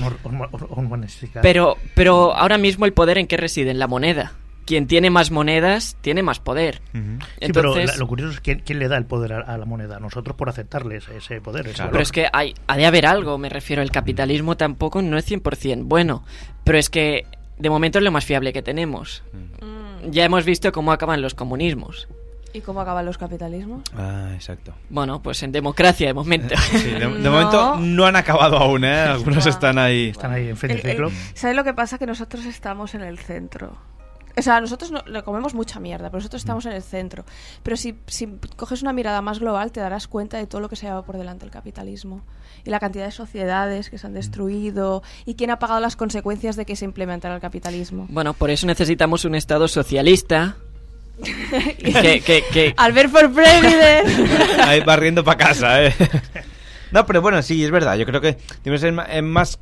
A mí hay una librería aquí en Sans que se llama La Ciudad Invisible, ¿no? Que es una librería gestionada y tal. Y tiene una camiseta que me gusta mucho, que la tengo que comprar, que se llama o compites o cooperas, ¿no? De decir, el sistema competitivo este de no, no, de tener más que yo, o cooperas. De decir, oye, vamos a hacer todos, y vamos a en lugar de tener yo, vamos a tener todos. Ahora sí, de esto, ¿no? Que para mí esto sería, hay que educar mucho a la gente en esto, porque nos educan en de no, no, esto es tuyo y es tuyo, yo si quiero uno voy a conseguir otro, no, no. Tú tienes un libro, lo tenemos todos, pero es de todos, en el sentido, por, eh, por decirte algo así, Sí. ¿no? Y podernos ayudar. Hay que educar mucho a la gente en esto, pero si la gente se educara y se explicara bien un comunismo bien explicado, que no sean, ah, sí, porque mira lo que pasó en Rusia, no sé qué, los zares, bueno, a ver, y con el- lo que estoy con el capitalismo que ha pasado. Habrá que acuñar un nuevo concepto para que no Exacto. pueda ser criticado. Sí, pero no se puede. El ser humano es malo por, por El- naturaleza. el albertismo, ¿no? Y siempre habrá, siempre habrá envidias de quién tiene el libro, pues yo lo quiero Claro, un pero día es que hay, que educar. Por eso le digo que hay que hacer un trabajo de educación que no se conseguirá en una generación solamente, quizá en dos, pero hay que empezar a, a- Y hay a que- educar a la gente en, en- en un estado en- socialista en el sentido no, no de PSOE o de esto, sino socialista en el sentido de, de que la gente pueda compartir y llegar a estas ideas que son buenas para todos, al fin y al cabo, más que el comunismo, hay que el capitalismo de no, no, todo para mí y si tú no tienes, te lo trabajas como yo. Que está bien también, pero bueno, si yo tengo y tú no tienes, pues te daré. Ah, yo creo que hay que salir del dualismo capitalismo-comunismo. O sea, Sí. hay otras alternativas de vida. O sea, no si, si no estás a favor del capitalismo, ¿Ejemplo? eres directamente comunista. ¿Ejemplo? Pues eh, hay un yo te recomiendo que leas un montón de literatura anarquista. Es muy bueno, sí, el anarquismo también me interesa. Pero, bastante. pero el anarquismo, En la claro, la, invisible, gente, te la, hay. la gente se imagina el anarquismo como fuego por las calles, la ciudad sin ley. Y mucho sexo. Hay... ¿eh? Y mucho sexo Sí, también. bueno, el sexo es la parte buena. no, no, no, pero. Vamos a hacernos pero, anarquistas Pero animo a la gente que investigue más, allá- más, más allá, bueno, anarquismo o otras alternativas. No hace falta que te vayas, eh, no hace falta que te vayas a, a- a extremos. No hace Vale. falta. Mm, el- yo, es que, yo es que recomiendo mucho que la gente lea mucha antropología. Vale, pues. Hay una historia. Como hay- bueno, si- sigo recomendando mucho, por ejemplo, libros como el de Eric Wolf, de Europa y la gente sin historia y cosas de estas. Sí, sobre O- todo es interesante. o- Dime, dime, No, no, ¿cuál perdón. Y, y, y mucha etnografía, por ejemplo, de Sudamérica, de todos los problemas, por ejemplo, que están habiendo. mm, tanto a nivel político, económico y de más ámbitos en, eh, con las sociedades indígenas Hmm. en bueno en países como Ecuador, Exacto. Chile, Es que sí, sí, esto de eh, las- Guatemala, porque hay alternativas de vida que Sí. transcienden todos los ámbitos de la vida, Mm. que no solo la política, sino la economía, Exacto. familia y todo esto, y que hay otras formas de entender el mundo. Estas sociedades diferentes. indígenas, yo- creo que están muy bien organizadas y no tienen un sistema que digamos eh, dual de capitalismo o comunismo. Aquí, en una gran ciudad como Barcelona es complicado, pero por ejemplo te puedes organizar en bloques de vecinos, ¿no? O algo así un poquito más, más pequeño, más, más abarcable, o, o por islas, ¿no? Porque cuando haces todo tan grande y tan inabarcable, pues claro, es imposible que llegues a todo. Pero ah, como se hacía antiguamente aquí, ¿no? Que tú en el bloque de vecinos se llaman entre todos, o sea que no tenía se daba, no sé qué, es en, en- tiempos pretéritos, ¿no? Que se llamaba antes, pero la gente se ayudaba porque no tenían, y si yo tengo, pues tú tienes. Algo así, eh, digo, no toda Barcelona, pero sí en tu bloque de, de- con la gente con la que convives, pues se podía. Sí, hacer. pero bueno, también ten en cuenta, eso es muy utópico, yo estoy siendo bastante el Grinch, pero también tenemos en cuenta que antes los pisos mayoritariamente se compraban, ahora se alquilan. Hmm. Eh, tú tampoco puedes pedir eh, un te doy si me das con alguien que va a venir aquí durante seis meses y que luego se irá y no lo vas a volver a ver en Pero tu eso, vida. eso, bueno, yo ahí discrepo, porque eh, a veces echas un polvo con una persona que acabas de conocer cinco minutos y no vas a volver en tu vida. Exacto, y ahí te das y, Y tú estás compartiendo. Sí, sí, pero bueno, una cosa es por el interés. Interés mutuo, Porque si quieres un polvete, pues mira, pero la otra persona a lo mejor tú llegas nuevo a este piso que vas a alquilar y te dicen, oye, pues no, mira, tienes que hacer esta regla, esta regla, esta regla y esto y esto y esto y ayudarnos y no sé qué. Dirán, coño, pues para eso me sale mejor más a cuenta pagar 100 euretes más y me dejo de malos rollos y de. Claro, que alquila un piso al ver, vaya. Bueno, Jordi, que nos vamos. Es interesante el debate, ¿eh? pero para no quería- centrar un poquito. Quería que- terminar, por lo menos en mi intervención, con, con la lectura del último párrafo, si me lo permitís. Hombre, y tanto. No será un Eh, spoiler, ¿no? No, no es un spoiler. No, porque ya, el final lo hemos contado. Y Ah, es, bueno. es- es- Exacto. es bonito de ver independientemente de, de que sepas el final. Es como Sí. al fin y al cabo ver un cuadro. Como hace tanto que lo hemos contado, ya, ya pensaba que había sido otro programa. Nos dice, hoy en día, en la ciudad maravillosa de Asgard, se levanta con temible magnificencia la estatua de Goliat. Aplasta las pirámides y todos los monumentos monstruosos y manchados de sangre de la antigüedad. Sobre este monumento, como todo el mundo sabe, está grabada, sobre bronce imperecedero, la frase profética del superhombre. Fabrica- fabricaremos todos más alegría. La misión de cada uno consistirá en golpear la risa sobre el yunque sonoro de la vida. Sí, bueno, es- exacto, es esta frase que decías tú, ¿no? De que te obliga a ser feliz y piensas, bueno, está bien, es un objetivo en la vida ser feliz, ¿no? Pero ¿a qué precio a veces, ¿no? De... Exacto. de- También está muy sobrevalorada, ¿eh? La libertad. Mm, sí. No. No, no. El Grinch, a ver. No, pero me refiero, coño, la libertad es lo que nos hace personas. Si nos obligaran a algo, ya serías una persona que está subyugada Te a obligan a algunos trabajar, ideales. Te obligan a trabajar. Pero trabajas de lo que quieres. Te obligan Oh, a, oh. a- Bueno, no sé. Puedes estudiar Yo- lo que quieras para trabajar de lo que quieras. Y luego, y luego te de lo que obligan a puedas, convivir ¿no? con tus vecinos, te obligan a aceptar. eh, No, no, no, no hace a falta. Coges y te vas fuera de Barcelona. Ojalá, ojalá. Te obligas a tener, te obligan a tener un rey. Bueno, de momento. te, puedes, momento. te puedes ir a Mozambique, ¿no? A vivir Sí, y- pero el rey no te manda. Bueno, Yo relativo, prefiero, ¿no? yo prefiero tener un rey a tener un dictador que te mande. Seguro. Entonces tenemos eh, tenemos que tener en cuenta eso. Entonces, ¿no? Que- si el rey, entonces- las libertades. Ahora es cuando te pico. Si el rey no manda, ¿para qué está? Ah, ni- yo me lo pregunto también. o Exacto. sea, es algo Aquí lanzamos ya- la reflexión. Bueno, que la gente piense lo que quiera. Eh, Jordi, eh, antes de irte, tienes poesías nuevas, ¿no? Tienes escritos nuevos y Sí, tal. Ahora sí, te sí. pegamos el atraco aquí en directo, ¿no? Ah, sí, os, os envío. que Tengo. No, pero lo tienes ahí en el móvil a mano para Sí, que te leemos algo. Mientras Alex busca música lírica Tengo la que de os- poesía. Te leemos una saeta. ¡Ay! Exacto. En castellano, porque hiciste una de, de, de, de- los castellers, de los castells, ¿no? Se lo enviaste a Isa, Sí. que lo está moviendo, ¿no? ¿Lo está moviendo o no? no, no, he Eh, perdido la, la pista. verdad es que. vale, estamos dejando a Isa. Sí. Perfecto. Sí, sí, no, seguramente sí que lo habrá movido, ¿eh? No. Sí, hombre, queremos Sí, que sí. que Isa la queremos mucho. Está muy liada últimamente Isa, ¿eh? Cuando la veo yo, pf, no, no para. la la mujer. hace poco. Estaba muy envejecida. Está- la está- está la muy-. ¿Cuándo hace que la viste? Pues eh, cuando hicimos el túnel del terror de Stranger Things. Ah, es verdad, es verdad. Hasta eso te digo, estaba envejecida cuando la vi. Ah, sí, es verdad. Vale, ahora, ahora, ahora he entendido. La maquillaron. Alba, que he dormido tres horas, no me La pidas más. maquillaron de ancianica. Tengo la de los castellers y otra que escribí eh, el mismo día, la que vosotros preferáis, me da igual. La que sea en castellano mejor, va. Sí, venga. Venga, Jordi, la que tú me pases que... ¿Quieres que, que te lo lea Alba o qué? ¿O te lo leo Sí, yo? lo, cualquier- podéis leerlo cualquiera, son Me da bonitos. igual. Alba, pues lee tú, que yo ya se me... se me- Pero a lo mejor le das un toque guay con esta voz. Pues resulta que... Venga, va, te lo leo yo, va. Sí, sí, venga, va, Xavi, con mi, con mi dulce voz. ¿Me has buscado música lírica o qué? Sí, venga, va, pues dale. Tienes una notificación, ¿eh? En el Facebook. Sofía te quiere conocer. Exacto. Ah, pues déjame un momentillo. Sí, la tienes puesta, venga. Sin rostro, cabello suelto sobre un melón. Sin ojos, sonrisa postiza, no falsa, forzada. Una nariz tapada sobre una boca tapiada. El cuello, el pecho hinchado, los gritos que no salen se acumulan, deformando la genuina figura. Quiero rebajar tremendo volumen, grotesco. No se trata de correr, solo debo gritar. Saltarme las raíces, abandonar el suelo. Con los ojos ciegos abiertos, escuchar el consejo del viento, nada queda, nada aguanta. Solo los recuerdos resisten, así que olvida hasta tu nombre, quizá puedas abrir los ojos. Y aunque no veas nada, el viento te indica que todo se va, y le dice a tu nuca dónde debe girar la mirada. Escucha atentamente el silencio. Sigue la ría, sigue las huellas, mojadas de lágrimas. Tu sangre será el sendero de los otros, quizá de los tuyos.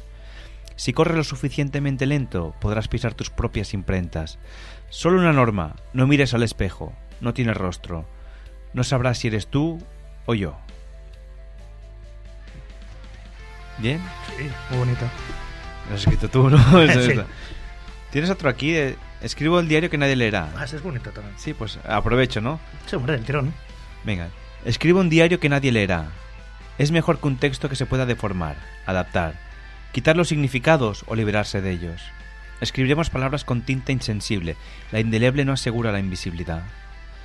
Me pregunto sobre las esencias de la mentira, sobre las pruebas de la verdad. Solo encuentro tibias afirmaciones que se presentan como dudas, y comprendo que en el fondo que en el fondo de la estética es fondo, suficiente para él la idiota. Arraigados al vacío, como luchar por la vida si la muerte se compra mejor. ¿Cómo luchar por la vida si la muerte se compra mejor? No.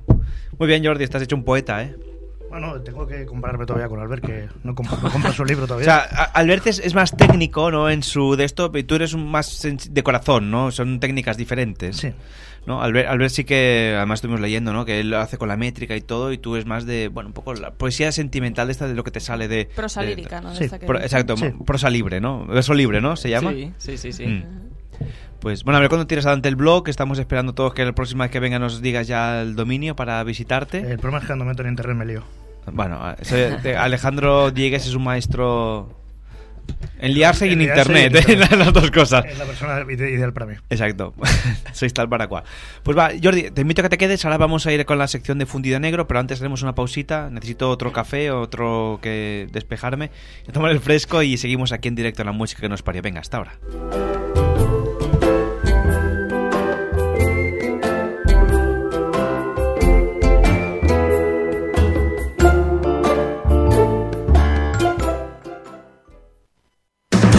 Ona de Sants Montjuïc. La ràdio que sent el barri. Al 94.6 de la FM. Los domingos por la tarde ya no volverán a ser aburridos. Ponle la guinda a la semana con la música que nos parió. Un programa divertido y con mucho sentido del humor, lleno de historias de gente mayor y no tan mayor. Entrevistas, algo de música, pero poquita. Y algo que seguro que me dejo. Un programa perfectamente improvisado en directo los domingos de 5 a 7 de la tarde en Ona de Sans. Y también en www.lamusicaquenosparió.com. ¿Ha quedado bien, Xavi? Ha quedado perfecto.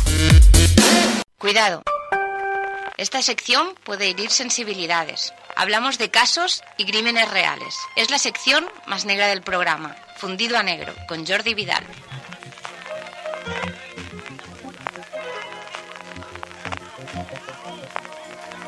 Gonna take you down.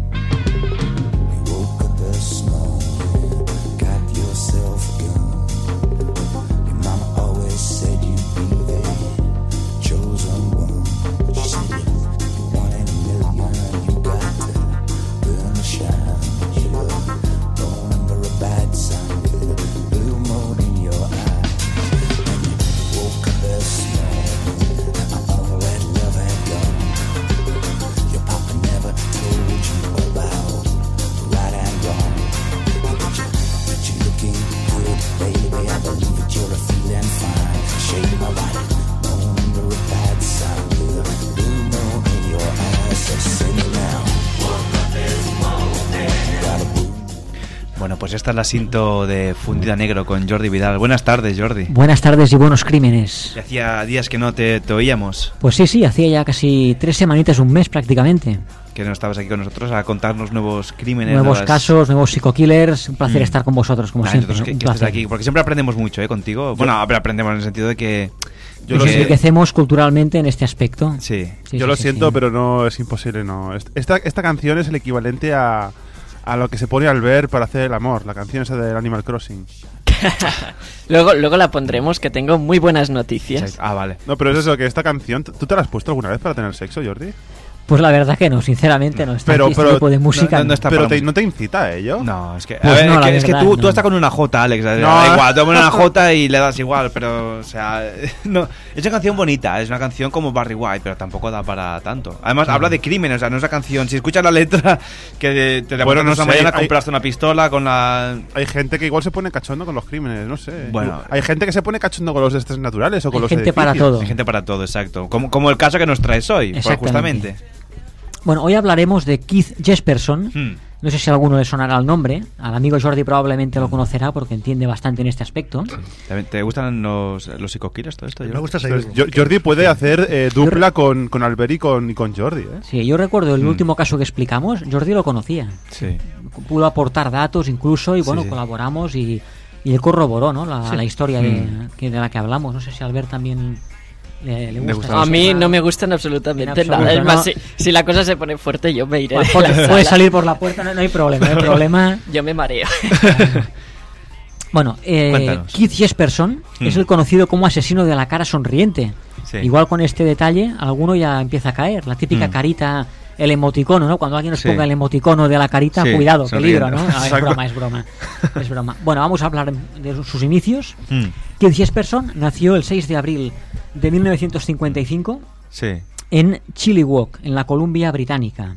Mm. Como siempre, un patrón de los que siempre hemos hablado, familia desestructurada. El Ujú. padre era alcohólico, el padre, pues bueno, le golpeaba tanto a él como a su madre.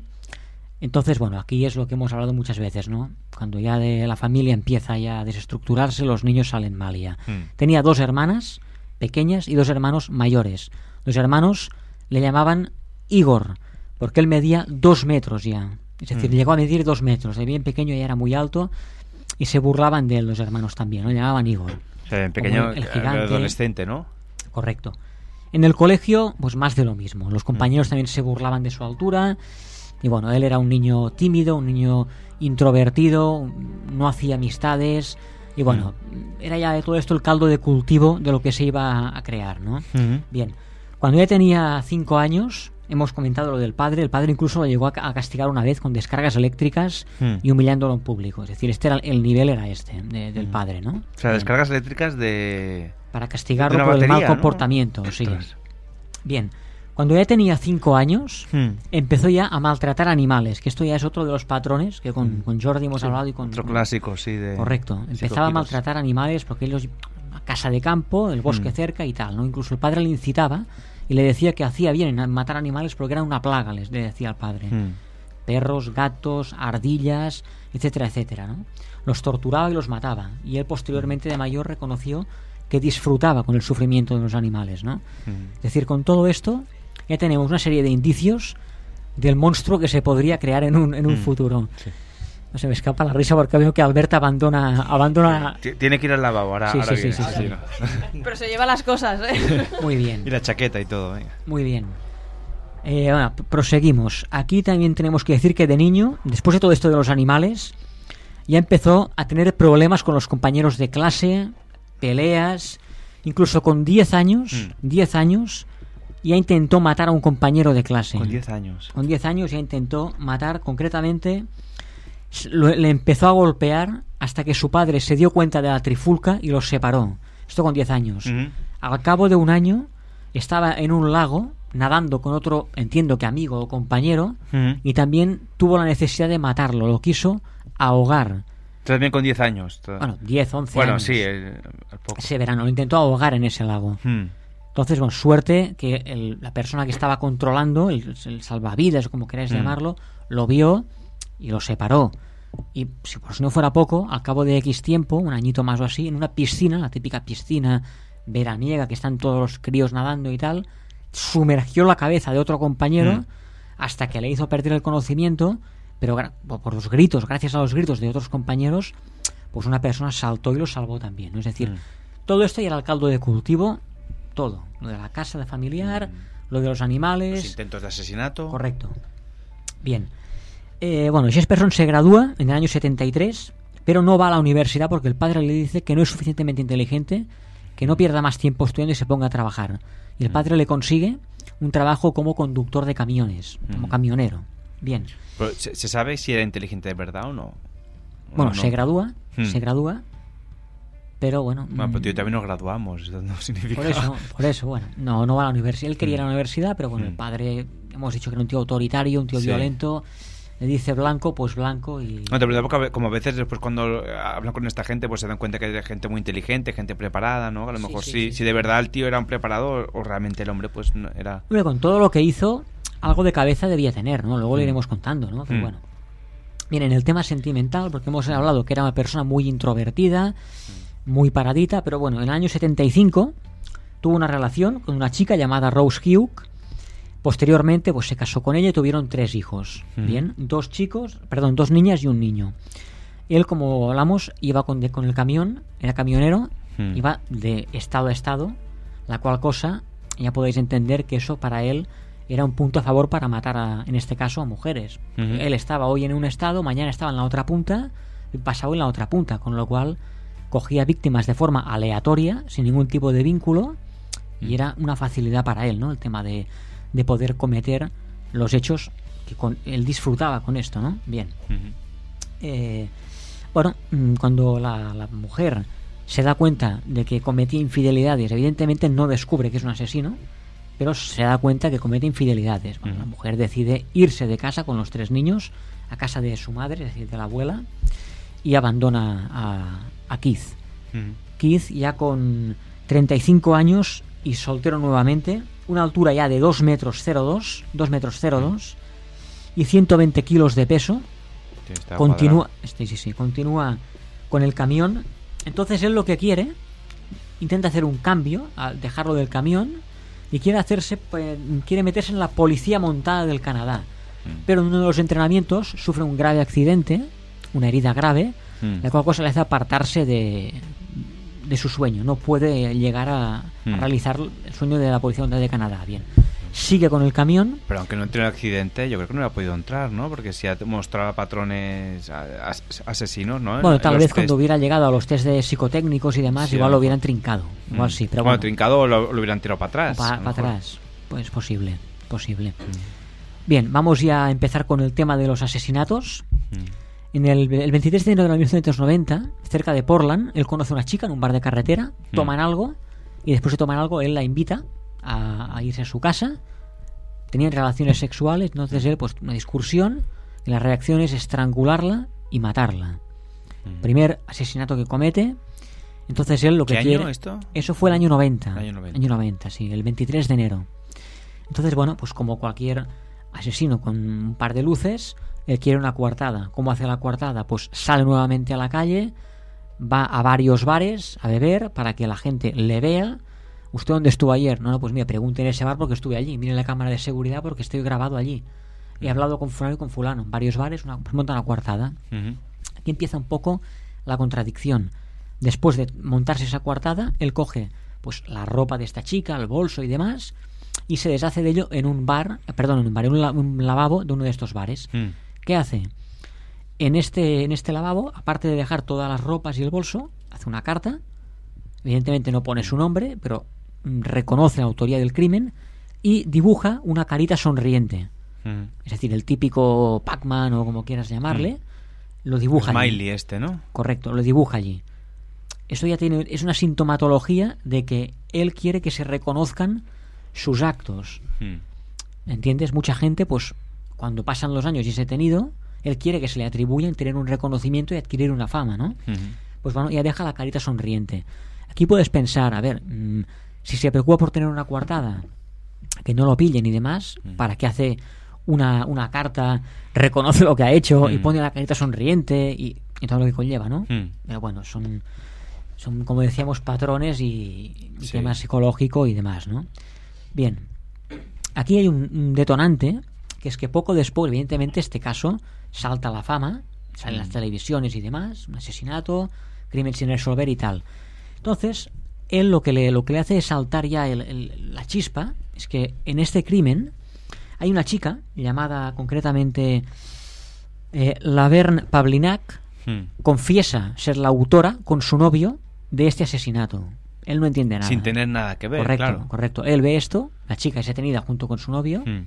Y él, es decir, hablando mal, flipa, alucina. Mm. Pero que lo he hecho yo, esta chica, ¿qué viene ahora a decir? Que él- ella y su novio han matado a esta chica, no entiende nada, ¿no? Mm. Bien, posteriormente, en las declaraciones de esta chica en la comisaría, ella misma reconoció que ese testimonio falso de la falsa incriminación voluntaria, porque esta chica nadie la cohibió para que se incriminara, es porque ella quería dejar al novio, era una relación tortuosa, tormentosa y tortuosa, y quería que al novio pues lo, incre- lo incriminaran en un crimen y que, lo- bueno, hablando mal, que lo trincaran en la cárcel al novio y deshacerse de él de esta manera. Ya, que rebuscado, ¿eh? Bueno. Uf, vaya. Sí, sí, hay gente Son que cosas no... que no se entienden mucho. Esto no lo digo yo, esto está escrito en Sí, el, sí, sí, en no, que en informe lugar de decirlo policial. te quiero ¿eh? dejar, no, lo voy a incriminar del crimen. Exacto. O sea, que lo podrían haber condenado, si, si por lo que no, sea... correcto, correcto. Podía Y en América no es como aquí. En América te condenan por asesinato y te vas para adentro Sí, y a ya la, está. a la silla eléctrica. y- Exacto, ya está. Mm, Bien, seguimos. Eh, después de esto, él otra vez va a un, a un establecimiento, a un bar, y en el baño, en la pared, vuelve a escribir otra carta incriminándose él del asesinato. Mm. ¿En Y el mismo sitio o en otro? No, en dicho, otro, en otro. En el mismo estado, lo que Mm. lleva con el camión de punta a punta. Sí.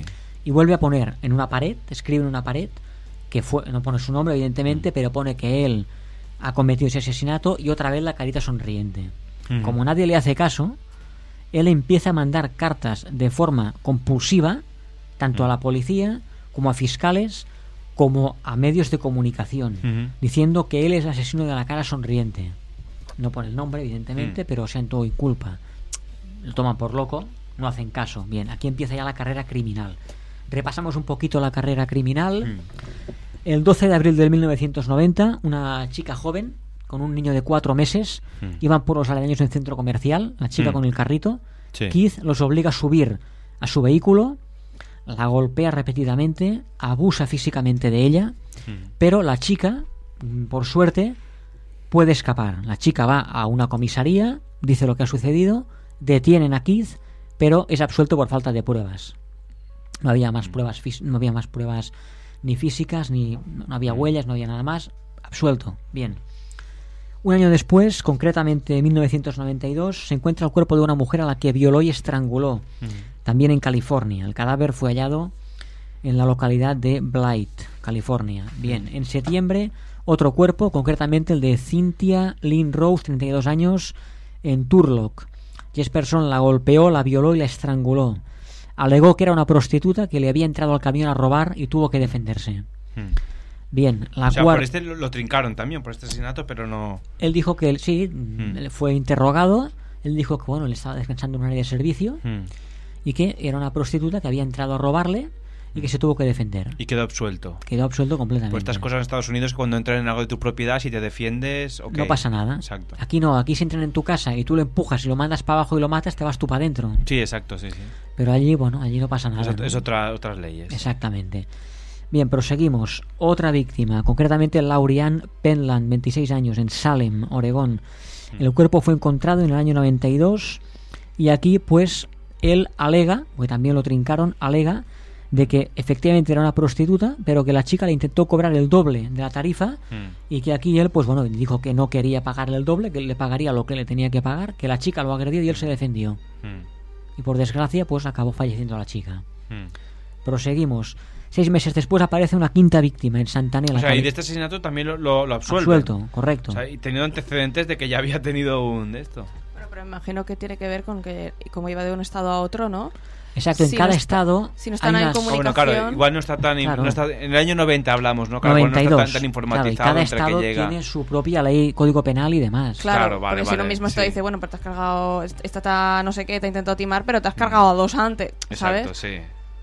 Es como aquí, ¿no? Cuando hace poco me acuerdo que en medios de comunicación salió una mujer, una sudamericana o no sé qué, ¿eh? Mm. Que la- esta que mató al niño, al, Sí, a este, el, el de... el de Huelva o no sé qué. Sí. esta, No me sale, no sé cuántos sí. años atrás, Mm. también una hija suya, sospechosamente se había caído por una ventana de una habitación. Esto no lo digo yo, esto está escrito. Sí, sí, sí. Claro, aquí empiezas a atar, a atar hilos, a atar cables y dices, hostia, pues a lo mejor esta tiró al, al otro hijo por, por el- por la ventana, ¿no? Mm.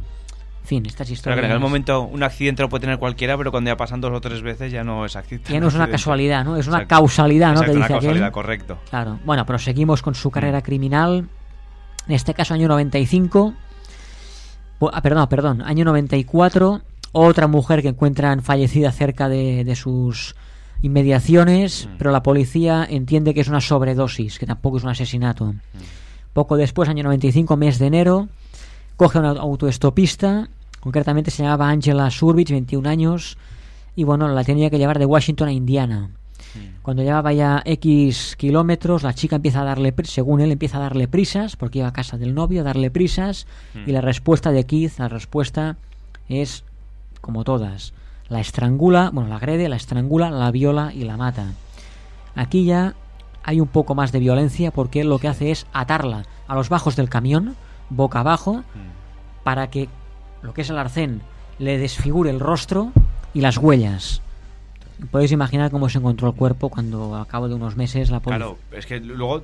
O sea, la, la excusa que da, no, porque me, me- me metió prisa y ya ves que, No, no, es que que no aquí- toca. Aquí por eso digo que él aquí, Claro. como ya entendió que meter prisa no era una excusa, Mm. hizo esto de desfigurarle el rostro y demás, Mm. ¿no?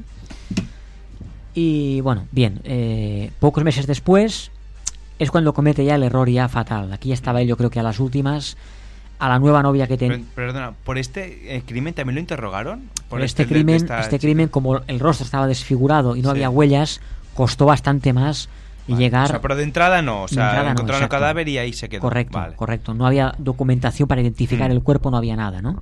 Aquí es cuando comete ya el error fatal. Mm. El 10 de marzo de 1995 es cuando él va a por la novia de, de los últimos años que tenía, concretamente Julia Ann Winningham, de 41 años, Mm. y él, pues ya con, con la paranoia que llevaba, entiende que la novia está por él, con él por dinero solamente. Mm.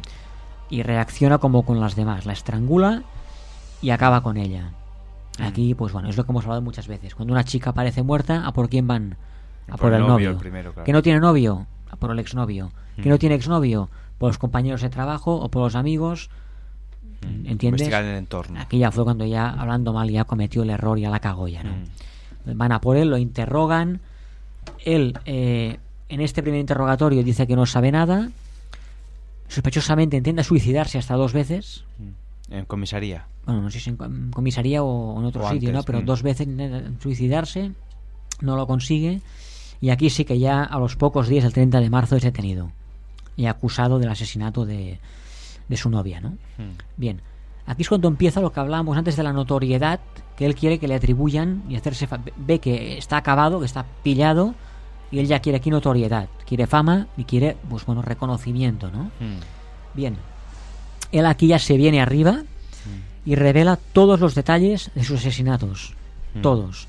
Da nombres, porque él, como en muchos otros casos, colecciona, entre comillas, Mm. colecciona, que hablábamos con Jordi hace poco, a lo mejor de una, pues un DNI o de otra, un pañuelo, ¿sabes? Mm. Es otro patrón, objeto, sí. correcto, ¿no? Y él dijo todos los nombres, todas las, bueno, todo, lo recordaba todo perfectamente. Mm. Entonces, bien, aquí él le manda una carta a su hermano y le dice, bueno, que, que ha cometido ocho asesinatos. Él dice ocho, reconoce ocho. Y bueno, le explica lo que ha sucedido. Mm. A partir de aquí es cuando su mujer, también, la- perdón, la ex mujer, la, la primera, la madre de sus Con la que tuvo exacto tres hijos. también se entera. Luego explicaremos una cosa de, su- de la hija mayor de, ello, de, Mm. de él. Y entonces, bueno, pues la, la madre, la madre de sus hijos, reúne en el sótano de casa de la abuela donde estaban malviviendo ella y los cinco hijos, los tres hijos, perdón, abajo y explica a sus hijos, pues mira, el famoso asesino de la cara sonriente que está buscado en todo el país, pues es vuestro padre. Él lo explica. Luego te, os contaré la reacción de la niña mayor, Mm. la- la hija mayor, lo que pasó y todo el tema, ¿no? Bien. Entonces la policía, cuando él tiene, da todos los nombres y demás, pues la ardua tarea de reabrir casos que estaban cerrados, comprobar que realmente, pues el nombre que da, el asesinato que da, es real, porque en el punto álgido de la investigación él llega a decir que cometió 160 asesinatos. 160.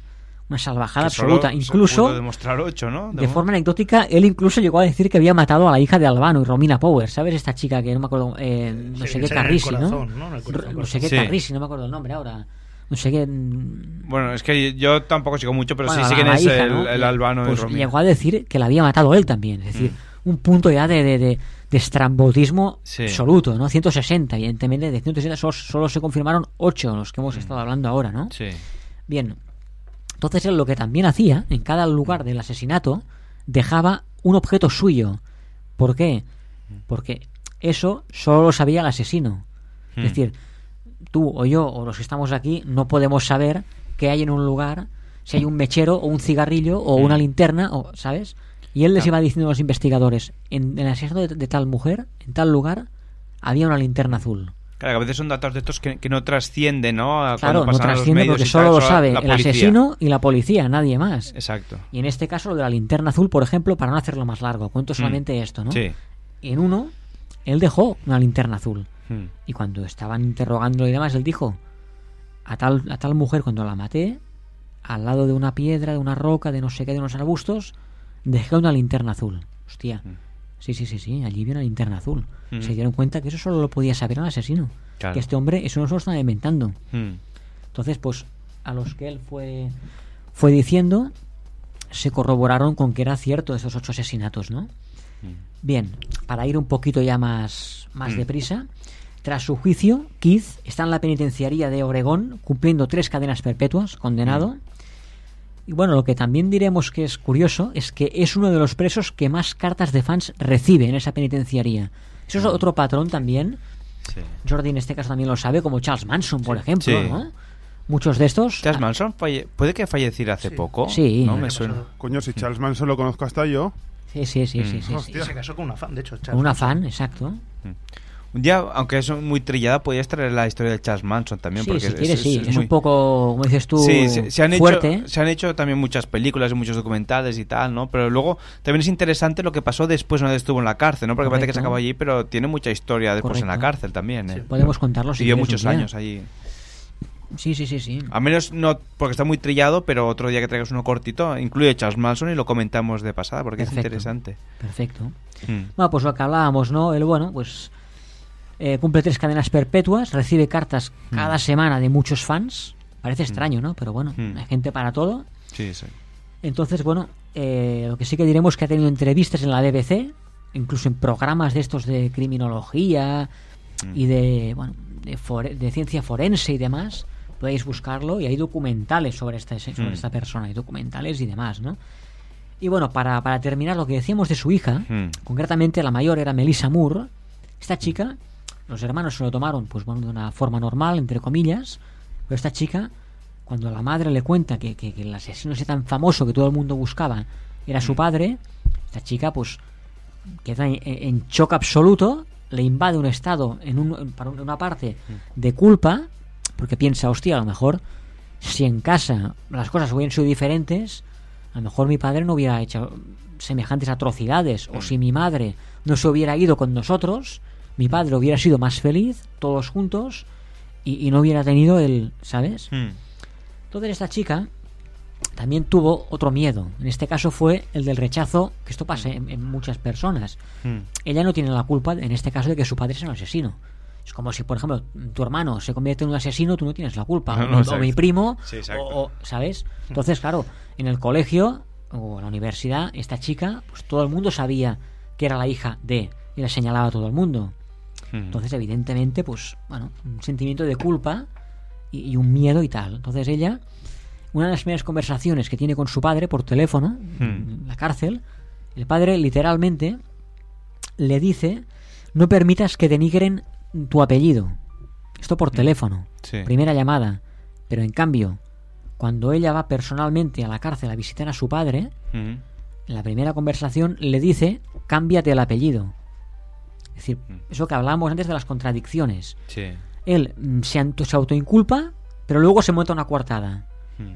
Quiere reconocimiento, pero intenta suicidarse dos veces. Le dice a la hija que no denigren el apellido y luego dice que se cambia el apellido. Es decir, cosas Sí. un poco extrañas, ¿no? De, de comprender en este caso, ¿no? Y bueno, ya para no hacerlo más largo, porque ya el, el tiempo es oro y son menos cuarto, Mm. esta chica, cuando se hizo ya más mayor, escribió un libro, Mm. esto, bueno, lo podéis buscar por internet y demás, se llama El silencio destrozado.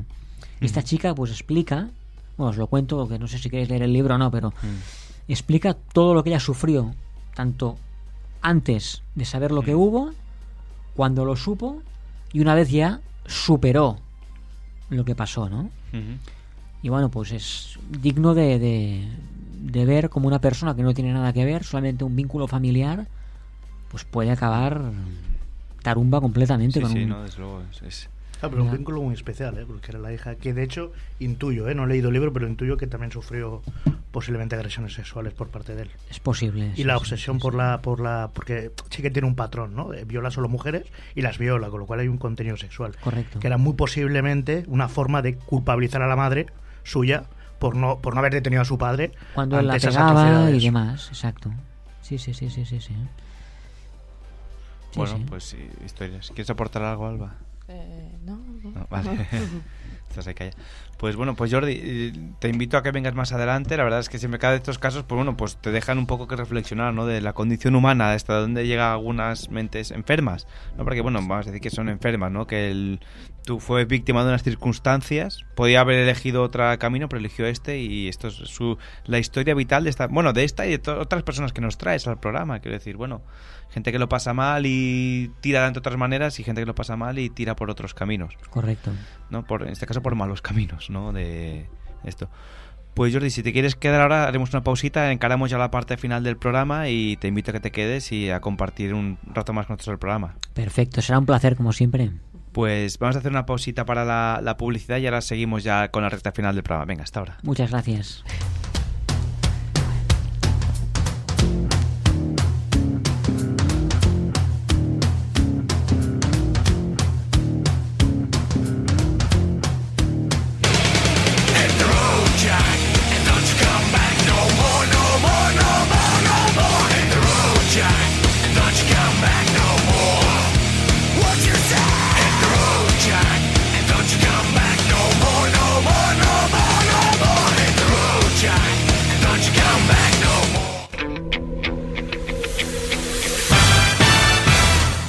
A la ona de Per Sants, sempre més, Sants té ràdio. la ràdio jove per als oients amb cor jove.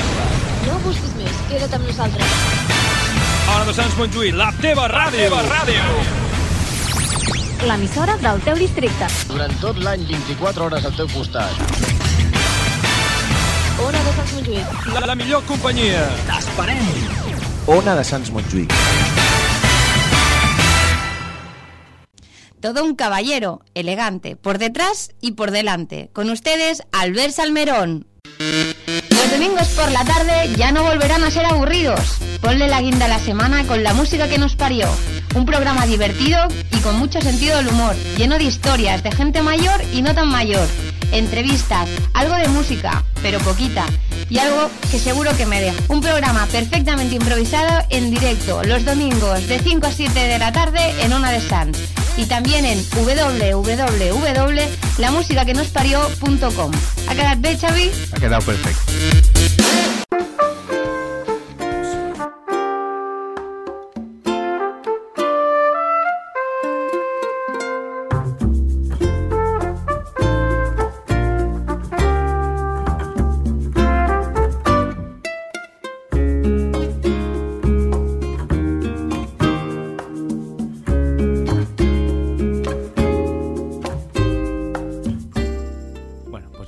A la sección de autoayuda de Albert Salmerón. Buenas tardes. Bueno, yo lo llamaría la, la sección de Animal Crossing. Animal Crossing. no usamos otras canciones. O Book Crossing, ¿no? Es que hoy estoy muy contento. Ay, ¿por qué? Muy Mira, contento. ¿qué por qué, Albert? Bueno, por una parte muy triste, pero también ¿Por muy qué? contento. Muy triste porque Vladimir hoy nos ha dejado. No, no. Bueno, que, O no, sea, a ver, que no ha podido ¿ha mu- venir. ha que muerto? Que no ha podido- que no, ha no, que- que no ha podido venir Se ha en- transformado ya en un vampiro Sí, sin está cuerpo. regando hortensias. No, No, no, sé está- qué, para, para- Sí, de, de su, Bueno, que tiene un ver. jardín, tiene terreno. Nos ha cambiado por unas hortensias. qué, qué fuerte. No, pero este, que no sé Está qué bien, venía de la bien. Junta gallega, te ha dicho. No sé qué, Sí, sí, sí, que tiene líos. Bueno, piensa que él es de, de- de la nobleza, entonces tiene que cuidar su estatus.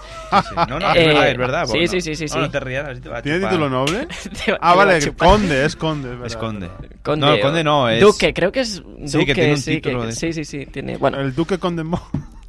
Va, que En- luego te, que te hable Vale, contigo, vale, eh, que vale. yo no quiero saber. Entonces, em, eh, esa es la parte triste, la parte alegre es que hace poco salió un nuevo tráiler de, de- de Animal Crossing New Horizons Sí, ah. que va a salir el 20 de marzo. ¿Y de qué van estos juegos del, del Animal Crossing? Porque yo los veo y los, los muñequitos estos que dan una grima que te cagas. Es, es como muy aburrido, pero a la vez muy divertido. Porque tú estás en una isla y, Sí. y tienes tu tienda de campaña, entonces vas, ¿Y qué tienes de hacer? pues, nada, a vivir. A vivir. Es- que es como Sims, los Sims siguen animales. Pero mejor.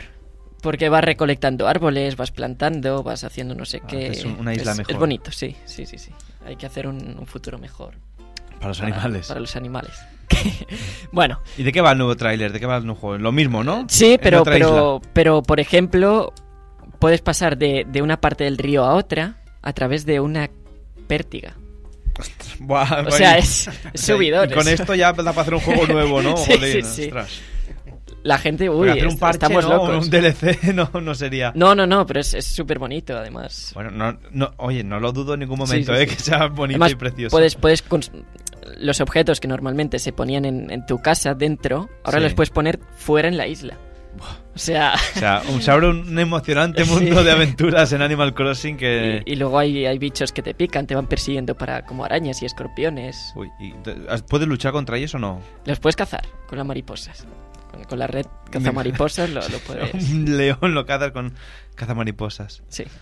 Muy bien. Bueno, pues hay- el apasionante mundo del Sí. Animal... Iba a decir Yo- Book Crossing, no, no, Animal Crossing. Yo- No sé cómo sería del Book Crossing. Yo ya lo he reservado. ¿Sí? O sea que ya, si queréis reservarlo, pues. Corred, ¿no? Que se acaban. Corred, que se acaban. Y ya sabéis que en la sección cultural En de Albert Salmerón, cultural, en no el sección, rincón en el rincón cultural, hab- habíamos hecho pues mucha música. Sí, Eh, lo que pasa es que ahora he dicho, mira, ya que estamos con libros, sí. vamos a desvelar por fin el secreto. Y además te ha venido todo rodado, ¿no? Prime Time, mis mejores años de Jane Fonda. súbelo. Alejandro, ¿puedes poner la música?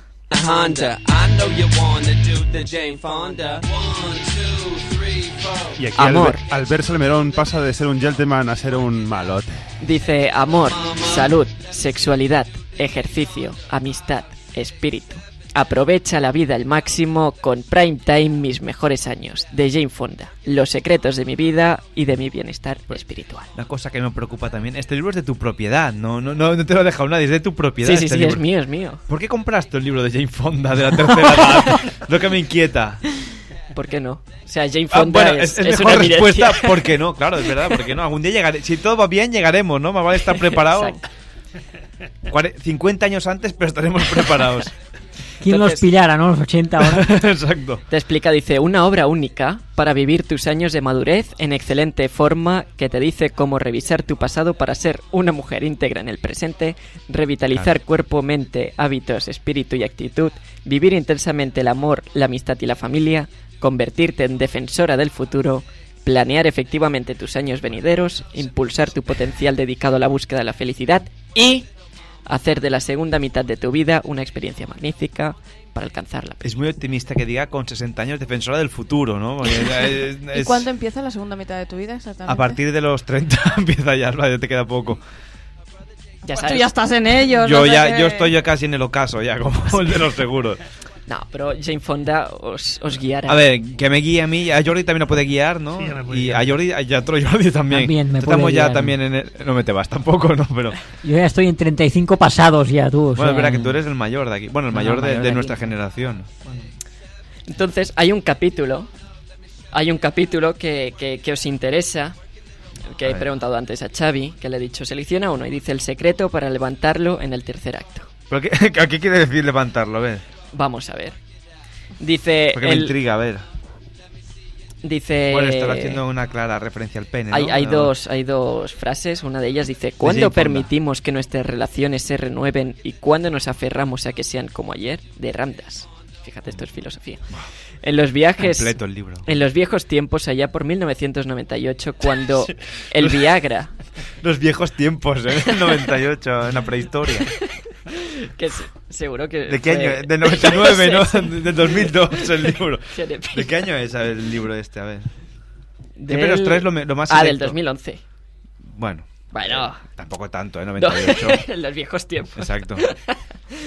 Dice, allá por 1998, cuando el Viagra se aprobó por su venta comercial, se pensaba que mientras un hombre tuviera erección había garantía de, buenas, de buena vida sexual.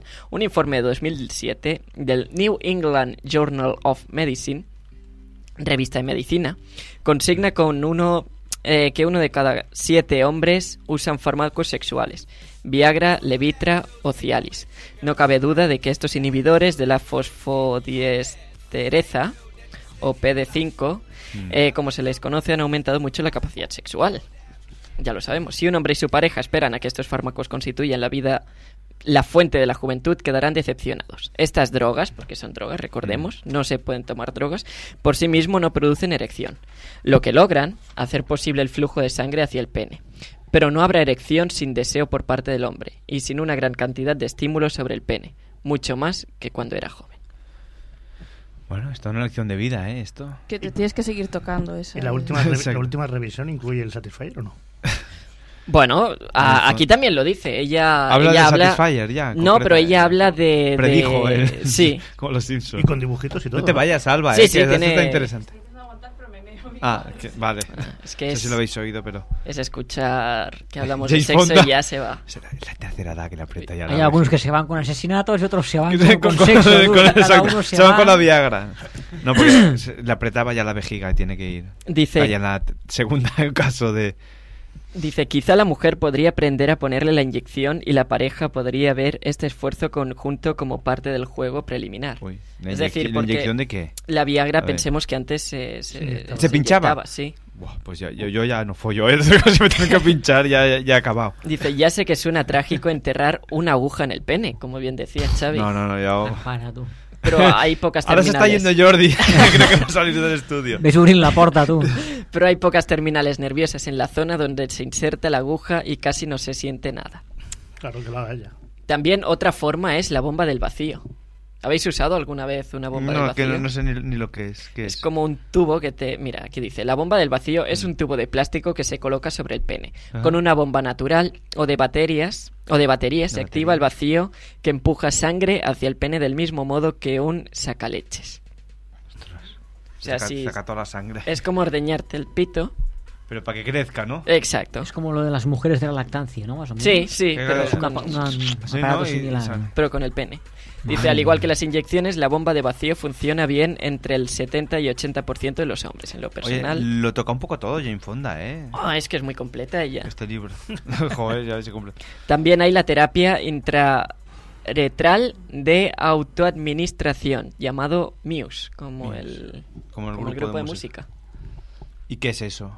Dice, este tratamiento incluye el uso de un aplicador desechable para, in- para insertar un supositorio minúsculo, más o menos del tamaño de medio grano de arroz, mareando, en la punta del pene. Déu. Bueno, pues hasta aquí. hasta aquí. Bueno, apa- aparte de sexo, veo que, veo que da un montón de remedios para de esto. Habla Sí. de la amistad, que este también me interesa, la amistad, porque también es bonito. Habla de la amistad también. De es que lo toca todo, ya te digo, de un poquito todos los palos. Es un libro de qué quieres hablar, de todo, la vida en general a los 50. Los 50 es, ¿no? Sí, sí, a partir de los 50. ¿Qué fármacos recomienda para la amistad? Dice la importancia de la amistad. Podríamos leer este, que es el 187. Venga, página 185. Joder, mira, tiene- ¿Cuántas páginas tiene? Un montón, ¿no? Tiene ahí. Pues Esto- esto es como- 431. Como, como una, bueno, 431 empieza el último capítulo, pero igual tiene más aprox. Lo toca un poquito todo, Jane Fonda, no se deja nada por tocar, ¿eh? Alba, te has perdido las bombas de vacío del pene, ¿no? Tema apasionante en el mundo de Jane Fonda. Lo toca un poquito todo este libro, ¿eh? Dice decir nosotros y saber qué significa. A ver, ven. Era Mira, que- que- mayo- ah, espera, espera, incluye fotos. ¿Estos son qué? ¿Son sus hijos o sus nietos? Dice Malcolm y Viva arreglados para salir. Queda claro que Viva se siente más feliz de estar arreglada que Malcolm. Son sus hijos. Son sus leyéndole hijos. a mis nietos. Ah, no, son sus nietos. Es que como están en blanco ¿eh? y negro las fotos, pues... Claro, no. Sí. Son del año 98. las De fotos. anta- de antaño. Sí, sí. No, del año 98. De antaño. tiempos. Claro, No, es mira, vintage. del 2005 pone, sí, es, a ver, no, no es los tiempos antiguos, pero casi, ¿eh? Dice, ¿alguien quiere leer? ¿Quieres leer tú, Yo, yo. Xavi? Decir nosotros y saber qué significa. En mayo de 2008, era mayo del 2008, cenábamos en Milov de Atlanta. Mi hermano Peter, sentado a mi lado, llegó en un vuelo desde Los Ángeles con mi hijo Troy y su, suena- y su nuera Simone junto a Bridget Fonda, la hija de Peter, y su hijo de tres años. Oliver estaba sentado en el suelo jugando con las cosas de mis nietos, mientras ellos, Malcolm de nueve años y Viva de cinco, arrojaban almohadas desde el balcón del segundo piso para construir una fortaleza. Los tienen vigilados, ¿eh? Bien. Su madre, mi hija Vanessa, sentada en la mesa serena como siempre ante el escándalo de sus, ante el escándalo de sus hijos. Por raro que les parezca a algunos, Ted Turner, aquí sale todo el mundo, esto es como Sí. una sitcom, ¿eh? Joder, va siendo aquí cameos por todos lados. Ted Turner estaba sentado al final de la mesa con Elizabeth, una de sus novias que me, una de sus novias que me cae muy bien. Esa noche representó Eso es para quedar bien. ¿eh? Exacto. Re- con la, con la familia. Esa noche representó una reunión que... re- joder. Esa noche representó una reunión que mi familia se, se debía desde hace mucho y no, no puedo evitar emocionarme al brindar por el amor, la amistad y la continuidad. El imán que nos juntó a todos fue la decimotercera colecta anual para mi institución sin ánimo de lucro. La campaña Georgia para prevenir el embarazo en adolescentes, cuyo tema ese año fue Las tres generaciones fonda en la película. ¿Ha hecho una película también?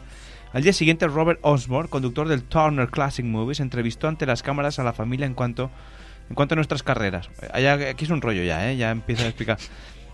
A ver, pero mi verdadera recompensa fue esta reunión del clan, con, con el cual algunos miembros por asuntos familiares complejos no habían tenido mayor contacto durante dos años. Fue durante mi cumpleaños, 70. Mi cumpleaños 70, me han escrito este. Un año antes lo que me lanzó ante, lo que me lanzó a la diplomacia y al compromiso de cambiar la institución. Quería decir nosotros y saber qué significaba. Estaba cansada de no saber si incluía a todos. Deploraba no conocer al hijo de al hijo de la hija al hijo de la hija de Peter, mi sobrino nieto. Puah, aquí está un dramote ya, culebrón. Y que él no conociera a sus primos segundos, mis nietos, y de nunca haber sostenido una conversación importante con Bridget sobre su ausencia de cinco años de la pantalla y de intentar llegar al fondo de lo que pasaba con Peter. Me sentí muy bien de que la reunión del clan incluyera a Ted. Durante la década en que estuvimos juntos, sus hijos y los míos crearon buenos lazos a pesar de la extraña unión. Paso página, ¿eh? De las familias claramente diferentes. Bueno, está contenta de que. Bueno, aquí, está aquí, ¿no? Va, Sí, pues ya- es amistad. Hmm.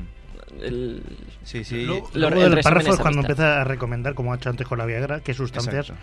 pueden fortalecer esa amistad. Sí, sí. No, pero es, es bonito porque... Mira, ahora os voy a hacer reflexionar porque esto me ha gustado. Dice. ah, no, perdón, acaba, ¿eh? No, estás- digo que es bonito porque toca muchos temas y, Sí. y es una mujer experimentada Muy que profundo. sabe... Hombre, con 70 años, me dirás tú. Tres preguntas, ¿vale? Que esto os invito a que penséis todos. Tori Savage nos pide que iniciemos la planificación respondiendo a estas tres preguntas. Bueno, a todo esto está hablando de, de la planificación financiera, ¿no? Pensé que era otra cosa, bueno. Eh, que anuncia básicas. Es necesario tomarlas en serio y dejar de lado todo tipo de negación. ¿A qué edad piensas que morirás? ¿Vale? ¿En qué orden pondría los tres siguientes postulados sobre la jubilación? Trabajar más años antes de jubilarme, bajar el estándar de vida cuando me jubile, ahorrar más que ahora. Si supieras que puedes recurrir a una asesoría de confianza sobre cómo ahorrar, invertir, presupuestar y retirar, ¿estarías dispuesto a afrontar la cuestión financiera de la jubilación? A ver, la gente hoy en día, hay mucha gente que con, con penas y Mm. trabajos llega a final de mes como para plantearse la jubilación, ¿sabes? Mm, ya, ya. Ahora aquí, habla- no, habla de... mm, Ojo, que está hablando de, de- de economía, ¿eh? sea, claro, hombre, sí, sí. es que ya a los 70 años piensa mm. que ha tardado muchos billetes. Sí, sí, ¿no? Tiene que trayecto largo, bueno, esto qué es. Relaciones a largo plazo. Resumiendo, está muy bien el libro. No, no, sí, no, yo les recomiendo a la audiencia que lo compre. A ver, es, es denso, ¿eh? Y hay muchos nombres y te lías un poco con la sí, familia. Sí, sí, yo, yo, me... Que te... Pero tiene fotos que te van ayudando a... A saber a darles, quién es quién. Claro. Mm. Pero que se aburre, a ver. Déjame, la espiral de transformarse, ostras, esto es interesante también. Amistad, amor y sexo, peregrinas del futuro, genera dejar huella, bueno, esto es importante, ¿eh? también toca. Construyendo el escenario para el resto de tu vida. Tercer acto, el tiempo de estar completa, revisión de tu vida, mirar atrás, tiempo de acopio, importante. El ejercicio- para mejorar la autoestima o para terminar de destrozarla. Exacto. No, todo es para ayudar, siempre ayudar. Pero recuerda que si estás en tu loft de Atlanta Ya, ya, Sí que te- tengo buenos o de donde claro. sea, pues tienes que invitar a toda la familia para que se Toda hagan familia. lazos, porque si no, ya La me dirás si tus la nietos, amistad, esto abuelos, suegros no pueden conocerse entre ellos. Voy a mirar, vamos a, va, fracasado con- voy a leer un poco el, el ejercicio interior, ¿eh? A ver, que esto nos, nos da... El- Mira, sí, la- a ti, la- Xavi, tú que eres alguien de El ejercicio interior y- son la- las contracciones de Heckel o como se llamen, eso que tienes que contraer Sí. el pubis para no tener pérdidas de orina. Eso Enfrentarse a la mortalidad, ojo, ¿eh? Pues... Preferís saltaros este... Mira, empieza fuerte, dice, muy bien, el tema os parece morboso y preferís saltaros este capítulo. Hombre, si te parece morboso no te lo saltas. Es To- ya- ya- justamente al exacto. contrario, señora. Dice, tomaros nada más de un minuto para imaginar lo que sería vivir para siempre. La vida carecería de perfil y de significado. Buah, lo que le da sentido a las cosas es la atención de su opuesto. El silencio no significa nada sin sonido. La luz no significa nada sin oscuridad. Incluso la gentileza sin maldad o la felicidad sin tristeza se tornan mundanas. Una poeta, ¿eh? Cuando terminamos de hacer todo lo que queríamos y todo lo que necesitamos, ¿qué sigue? Continuar adelante haciendo lo mismo, lo mismo, lo mismo. No habría inter- intereses urgentes ni incentivos. Cuando el tiempo no marca límites, todo momento pierde su, su preciado valor. No, es verdad lo que dice, es profundo. Nuestro ensayo no se limita solamente a la vejez. Se ha pillado, se ha cachado, se ha cachado. Exacto. También, también he ensayado para mi, para mi muerte. Habrá quien lo considere dantesco, pero, pero por lo menos al principio. En la década del 70 llegó a visitarme en Santa Bárbara el cantante Michael Jackson. Esto ya, ya ha afrontado la muerte. Le enseñó un punto al borde del acantilado que dominaba el Eh, y- océano. y, ella le guió. Sí, sí, Le exacto. dijo cómo se tenía que morir. Exacto. Le señalé un punto al borde de un acantilado que dominaba el océano Pacífico. Por allí, donde- por allí te tiras. donde pensé que me gustaría que me enterraran. Me sorprendió que, inva- que invadi- invadido el pánico exclamara, no, no. Le, le resultaba incomprensible y aterrador que yo aceptara mi propia muerte con tanta naturalidad. Tal, tal vez fue una bendición que él partiera de esa manera. No me lo puedo ni imaginar viviendo su vejez en paz. Bueno, pues alegra de que se haya... Hombre, ¿cómo va a aceptar su muerte? Si no aceptaba Ya, su ya. color de piel, ¿qué va a aceptar la muerte? Exacto, no, exacto, es que es eso. ¿Qué he dicho que iba a leer? Ah, que estamos un poquito más para atrás. La espera de ver. Ah, Bueno, esto Alex mirando vídeos, ¿sabes? Bueno, a ver, es- esto es demasiado ya eh, profundo Va. para hablar de, de la transformación, porque son muchas páginas. Para el segundo día voy, ya es en la página 3, ¿eh? O sea que... Mira, aquí está meditando ella. No, no, a ver, que el libro está completo. Tiene una poesía aquí, ¿o qué es esto? No, ah, mira, podemos leer la, la poesía y con esto acabamos. Yo voy Sí. a lanzar una lanza a favor de esta mujer. A quien le sirva, adelante. ¿Sabes Ah, qué voy a vale. decir? ¿Sabes lo que quiero decir? No, no, exacto. Que si hay alguien que leer este libro le ayude, pues que se lo lea. Ade- a- Sí. Yo animo a la gente a que busque su forma. Mm. La quinta edición de este libro será gracias a la publicidad de este programa. Sí, sí, ¿eh? no, de Que- lo sepa sí. Jane Fonda, ¿eh? Este es el. Se imprimió en octubre de 2012. No sé, no, no, la edición no veo ahora exactamente. La primera fue el 2011, no sé, no pone exactamente la edición. Pues será que- la segunda, ¿no? Por la tercera será gracias a vosotros, Sí, tú. exacto. O la cuarta. Bueno, mira, os leo que además pone que- cita un Monet rehúsa operarse de Lisa Muller, ¿no? Que cita al final del capítulo 1. Vale, Y con esto acabamos, ¿no? Prácticamente. Yo creo que no se- con Jane Fonda no se puede cerrar ya más alto. Inclinación total hacia el final. Buah, esto es otro tema también. Oye, me estoy por... que me, me dejas el libro para Sí, llevármelo claro, a casa. Hoy no lo leeré porque estoy muy cansado, ¿eh? pero otro día sí. Que no, volve- no volverá un universo de objetos que se, cono- que se conocen entre sí, como si las islas no fueran los hijos perdidos de un gran continente. El mundo es flujo y la luz se convierte en lo que toca, se convierten en agua, en lirios acuáticos, por encima y por debajo del agua, se convierten en lámparas lila y malva y amarillas y blancas y cerúleas, puñitos que se pasan tan rápido a la luz del sol que solo una larguísima hebra de que solo una larguísima hebra de cabello dentro de mi cepillo podría captarla, para pintar la velocidad de la luz. Nuestras pesadas formas, las verticales, se queman por mezcl- mezclarse con el aire y transformar nuestros huesos, la piel, la ropa en gases. Doctor, si pudiera ver usted cómo toma el cielo sus cómo toma el cielo en sus brazos a la tierra y la infinita expansión del corazón que afirma al mundo como vapor azul sin fin. Poeta como tú, Jordi, esta mujer, ¿eh? O sea, lo toca todo, ¿eh? Lo toca todo. Qué bonito. Y Llévatelo para aprender. Bueno, no, no es de Jane Fonda esto, es de una cita de Monet rehúsa operarse. Un libro de mm, esto. Si no podemos acabar más alto ya hoy el programa, ¿no? Prime time, mis mejores Mm. años. de Además, le decía a Jordi que me gusta mucho el, anillo que tiene, que lleva ahí. Me preguntaba si era, si era el, de, la boda, me dice que todavía no. Hombre, todavía no, es temprano todavía, es temprano. Es temprano. Claro que sí. Bueno, pero bien, porque has venido de viaje y todo, ¿no? Sí, el, este fin de semana pasado nos fuimos a, bueno, como era San Valentín y tal, Sí. nos fuimos a Roma. Hmm. Y bueno, estuvimos allí viernes, sábado y domingo, ¿no? Bueno, bien, Era- viste de todo. sí. Roma es bonita. A mí me gustó mucho, la verdad, a mí me encantó. un tiempo espectacular. Íbamos a- iba remangado, he hecho las fotos, ya las verás. Ya vienes a casa y te las enseñaré. Te Manga vienes tú a la mía. o vengo yo a la tuya, exacto. Quedamos todos aquí en un bar de aquí Exacto, abajo. sí, sí. No hay problema. Mm. Y sí, sí, la verdad que todo muy bonito. Mm. Arquitectónicamente a mí me gustó mucho todo. Sí. Como sabes que soy cristiano y demás allí, bueno, iglesias por todas partes. Mm. Te cansarías de ver iglesias. el ¿no? Vatic... ¿Perdón? Te cansarías de ver iglesias. Vi muchas, no me cansé porque me gusta, tanto el Vaticano como Santa María del Popolo, como Y el Vaticano, que Trastevere. to- todo el día allí a, pa- a patear el Vaticano, ¿no? Es. Bueno, estábamos a unos 15 minutos, ¿no? Del Vaticano más o menos. 10 minutos en el Vaticano estábamos, o sea que bien, en Otaviano estábamos, Metro Otaviano enfrente, o sea que bien. Me- Nos gustó, nos Mm. Muy gustó bien. mucho, la verdad. Repetirás Roma, ¿no? Bueno, a ver, Roma no, no es Sans, no, no puedes repetir cada momento, tú, Exacto, la vaca pero- no da para tanto, tú, pero bueno, bien, bien, bien. Pues muy bien, Jordi, me alegro. Y también, Bueno. Jordi, ¿tú qué hiciste por San Valentín? Ya que estamos. Escribir poesías. Ah, qué bonito Es también. romántico. Es romántico, sí, para tu mujer. Sí, eh, escribir poesías. Exacto. Y también para tu mujer, ¿no? Exacto. ¿Tú qué hiciste, Alguna. Alba, para San Valentín? No celebramos San Valentín. Ah, el claro. Día de los Enamorados no, para no nosotros es el día 23 de abril. San Jordi. Oh, ah, qué Oh. bonito, qué bonito. Pero llevé, fue una excusa para llevar chocolate al trabajo y decirles que les quiero mucho a todos y que nos pongamos gordos juntos. Exacto. Oh, no, qué hay mayor, no hay mayor muestra de amor que engordar juntos, ¿no? Exacto. Y ya está. ¿Y tú, Albert, qué hiciste, ya que estamos? Bueno, yo leí mi poemario Poesía de Cementerio y otros desamores de ediciones en Carena. Exacto. Que no ya la primera edición. Poesía de cementerio y otros desamores. Música, imagino que de Romeo Santos de fondo, ¿no? La, la primera Bachata edición. cortavenas, ¿no? Y balcón abierto, pues hay que saltar o algo, ¿no? ¿Qué está La pasando? Primera que Jordi edi- se viene arriba. La primera edición ya se ha agotado, ahora estamos por la segunda. Recordamos que vale 10 euros y los por beneficios la se irán. edición? Sí, ya está muy. Se ha vendido muy bien, muy bien, la Sí, verdad. bueno, y los beneficios se irán para Wild to Free, de una asociación benéfica sin ánimo de lucro de Australia en favor de los canguros. Oye, ¿podemos sortear un libro Eh, tuyo? o- una cosa, Sí, una cosa. claro, Te- por perdón. Si, alguien llama en- eh, de aquí a 10 minutos que hagamos el programa, perdón, ¿eh? Bueno, para la semana que viene, sí. No, para, bueno, también la semana que viene, Bueno, pero vale. damos la oportunidad ya. Si alguien llama 934318408, eh, ahora están sacando como las líneas, 934318408, damos un libro de Albert Salmerón Cojo, Firmado y. firmado y autografiado para quien quiera de esto. Ahora está bien que suena el teléfono, ¿no? Pero bueno, si no para la semana que viene empezamos con esto, ¿eh? ¿Cuántas cosas ha hecho Albert durante San Valentín? Ya, ya, has firmado libros, has de esto. Has- Hecho el amor. con, Con el libro. con, Eh, el- eh, con- regalamos libro con amor de Albert. con, con el libro en la cabecera, ¿no? y, y escuchando...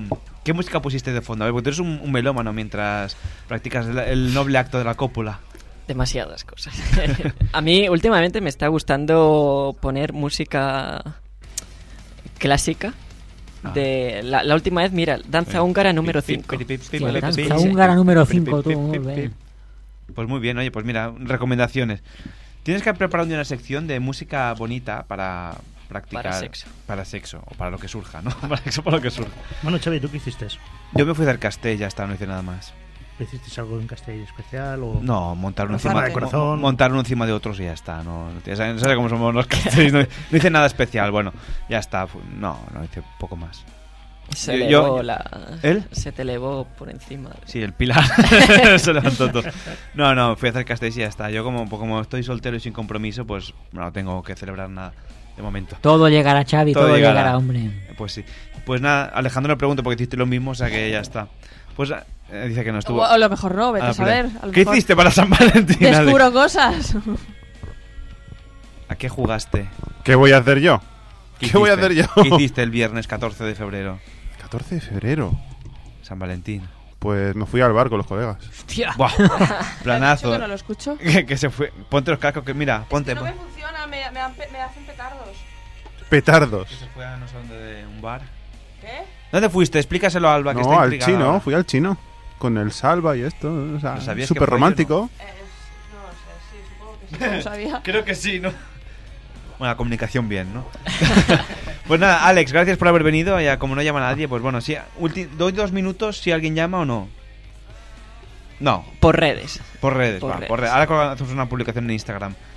Alex, gracias por haber venido. Un placer. Jordi, también gracias por haber venido. Un placer, gracias por todo a vosotros. Te has venido arriba, ¿eh? Siempre nos venimos arriba. Un día, el- ayer estaba hablando con una persona Sí. que no la conoces, pero la conocerás, que, le- le- que estábamos hablando y le explicaba historias que, que has vivido tú, y yo también bastantes, de cuando estábamos en otra vida, de, de salir de fiesta y tal, y todo esto. El maquineo, ¿no? Y todo El eso. maquineo, y, y de- y del colegio, de varias historias. Y te presentaré a esta persona porque Bien. quiero que le cuentes estas historias. ¿Tú no puedes dar un tráiler? Luego le paso el podcast, alguna historia de estas. Hombre, es que esto es como decirle a Messi que escoja un gol, tú. Es que esto es complicado, ¿no? ¿Cuál podrías explicar? ¿Alguna de, de cuando de cuando fuimos al Ponaeri o alguna de estas así? Estás hablando de hace prácticamente 20 años, prácticamente. Buah, ¿no? me acaba de caer una losa encima. Ver. Pero- no, 20 Coño, no, porque teníamos ten- 18. tendríamos 14, ¿no? No, O sea, no, menos. Teníamos 18 y tenemos 35, es decir, 17 años, Sí. ¿no? Explica alguna de las tuyas de estas de o de Ponaeri o de Hombre, yo, alguna, yo alguna que te recuerdo. sí, buena hombre, de esta. Yo recuerdo, por ejemplo, ya que sacas el tema de poner, yo recuerdo, imagino que te acuerdas, un fin de año Sí. fuimos precisamente a poner a Vallgorguina, Sí. tú y yo y otras personas que, bueno, no, no vamos a nombrar porque ya no están en nuestras vidas, ¿no? Hmm. Y acuérdate lo que pasó en la cola. Sí. ¿Te acuerdas? Un tipo completamente peligroso. No, le tío, tío- metí- tío que estaba, estaba fuertote, ¿eh? Él, él dice que era arquitecto, decía que era... Que era... Bueno, no tenía mucha pinta, ¿no? Pero no, no dudamos de su Acu- palabra. Acuérdate, cuando, cuando le metimos la rosca, Sí. el tipo me agarra así, Sí. dice, este a partir de... Bueno, cuéntalo tú, No, cuéntalo explícalo tú. tú, que te lo mejor. Dice, pues. este a partir de hoy es como mi hermano pequeño. Si alguien te toca algo, ven y nos lo avisas Pues yo tú. chillando en medio de la pista, Sí, sí, ¿no? pegando unos gritos. Y luego, cuenta cuando salimos a hacer la foto fuera a las 5 de la mañana con el frío Sí, que hacía sí, allí. con, con lo que tú saliste en manga corta. Cámara, cámara analógica, no existen con las carrete, digitales. con carrete, o sea, no, Cuenta no, lo que no pasó, cuenta, cuenta. No, no, que salimos y por hacernos la, la gracia de hacer la foto con las alas ahí en la puerta de discoteca y yo me puse la chaqueta y Jordi se lo en manga corta y no, es un momento y al salir el segurata, bueno, el portero te dice, oye... Estamos a menos 3 grados, usted va, va a salir así usted. Y dices, es un momento, digo, "Oiga, pues qué valiente usted, ¿no? Y la foto salió velada. La foto completamente de la niebla que había. No, claro. no, de la niebla no, porque la persona cuando disparó, como respira la persona, se, se vio todo el vaho en medio de la foto. y Se nos ve más o Cámaras menos. analógicas que no veías la foto, pues imagínate la gracia cuando vas a revelarlo con la ilusión del fin de año. Porque Fuera tú, tú. tú, tú que eras cazafamosos, ahora ya te has retirado un poco. Sí. Cuando las cámaras eran de carrete, tú conocías gente que echaba las fotos a una mano y luego de las 24 fotos te servían solo 5. Y tú también los conocías. Tú también los conocías. Que las tiraban a una mano, venga, ya está. Y luego ibas a revelar y el tío te decía, "Oiga, desastre. de lo que me ha enviado este carrete, solo le Un valen desastre, 5. un desastre. Solo le valen 5. Podías haber. Iba, no me hiciste que explicaras una, pero no. Luego igual. también recuerdo una vez que viniste conmigo a un... Bueno, voy a contar otra. A un Megaplex que viniste conmigo allí para San Jordi. Sí, sí. No, no me hagas así con la mano, no hace falta.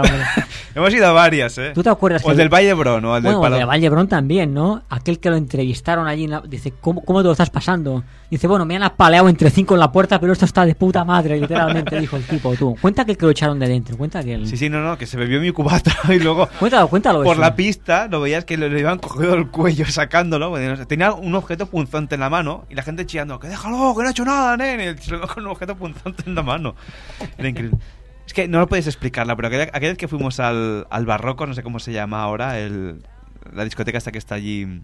Se llama Barroco, ¿no? ¿Cómo se llamaba antes? Control. No, no, que está en Barcelona, ahí en Travesa de Gracia, que no, que no es el Barrocos, que es...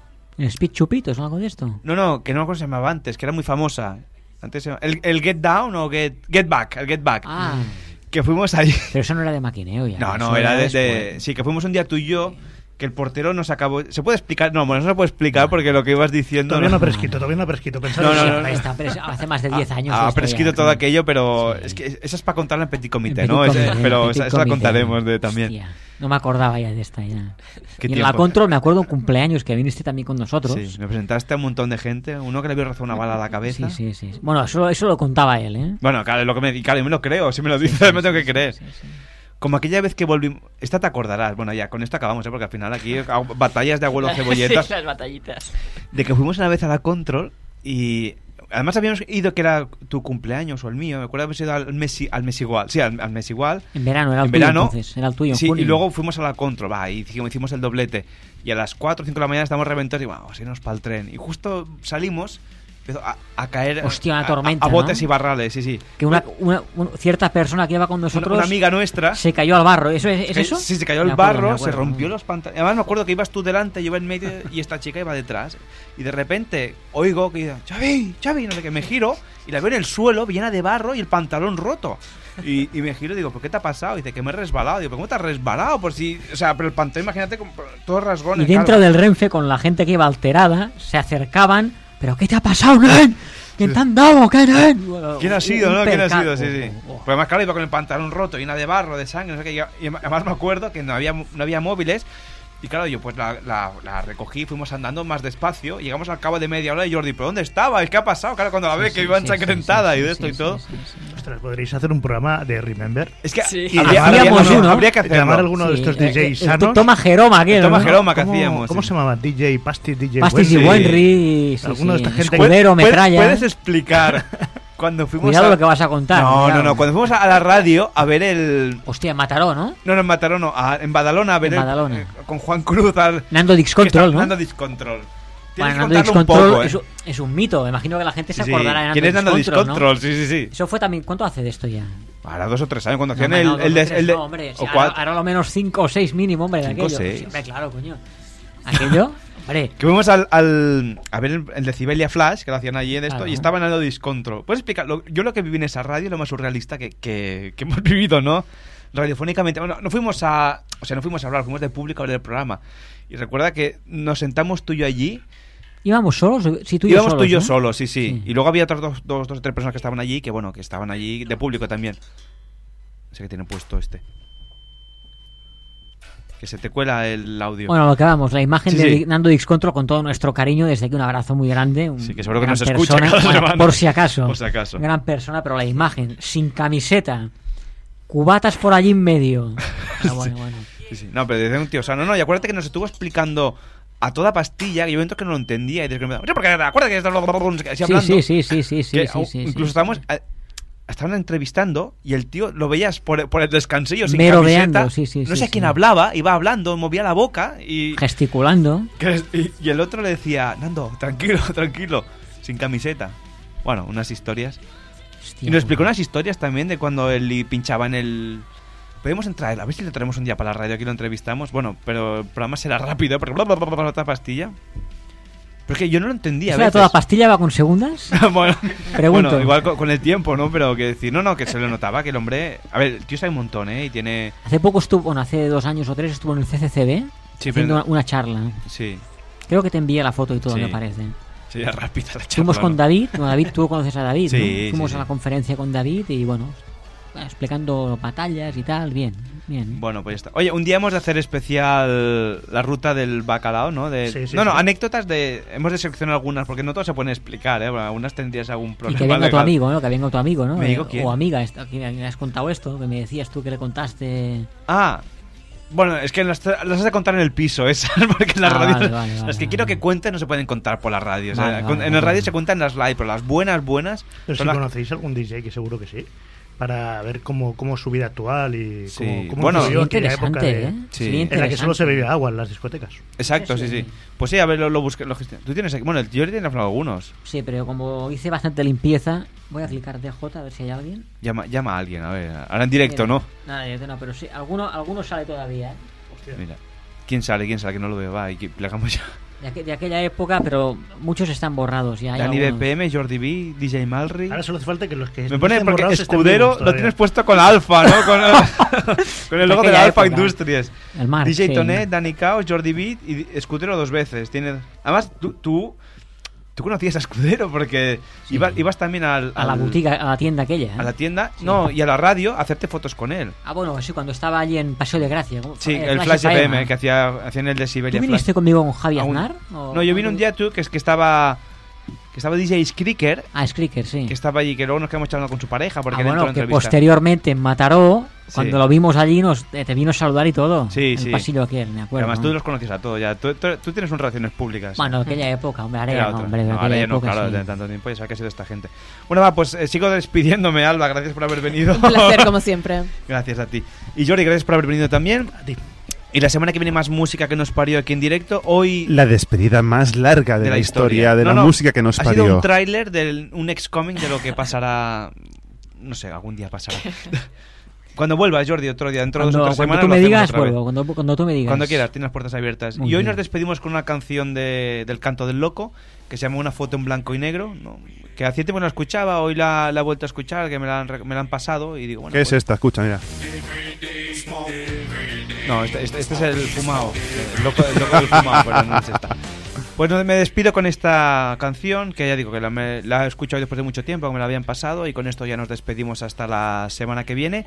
Con más música nos parió, más historias y más sorpresas, porque no sé lo que pasará la semana que viene. No hay nada preparado. O, o sí. Venga, hasta la semana que viene. His name is John C.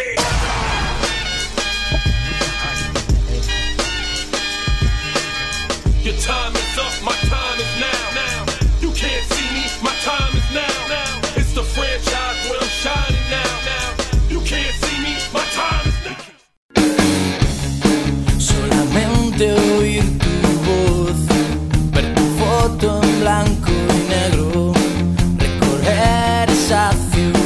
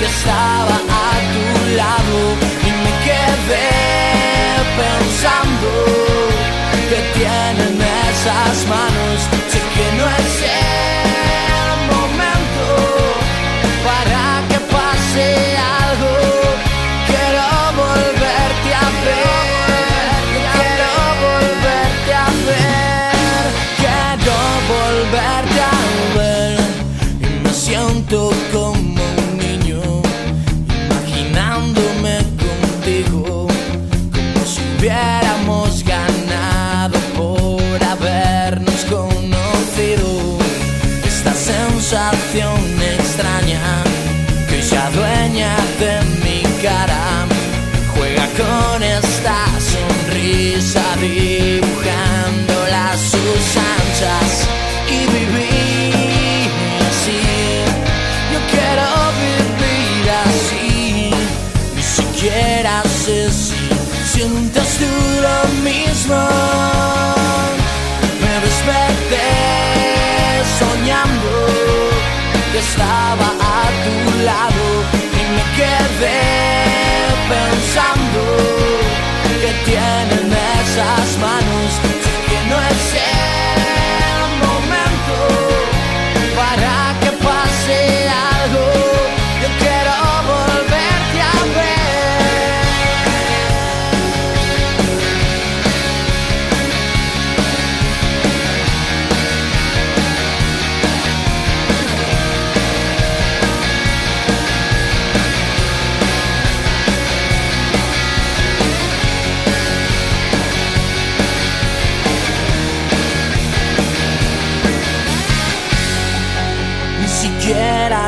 si sientes tú lo mismo.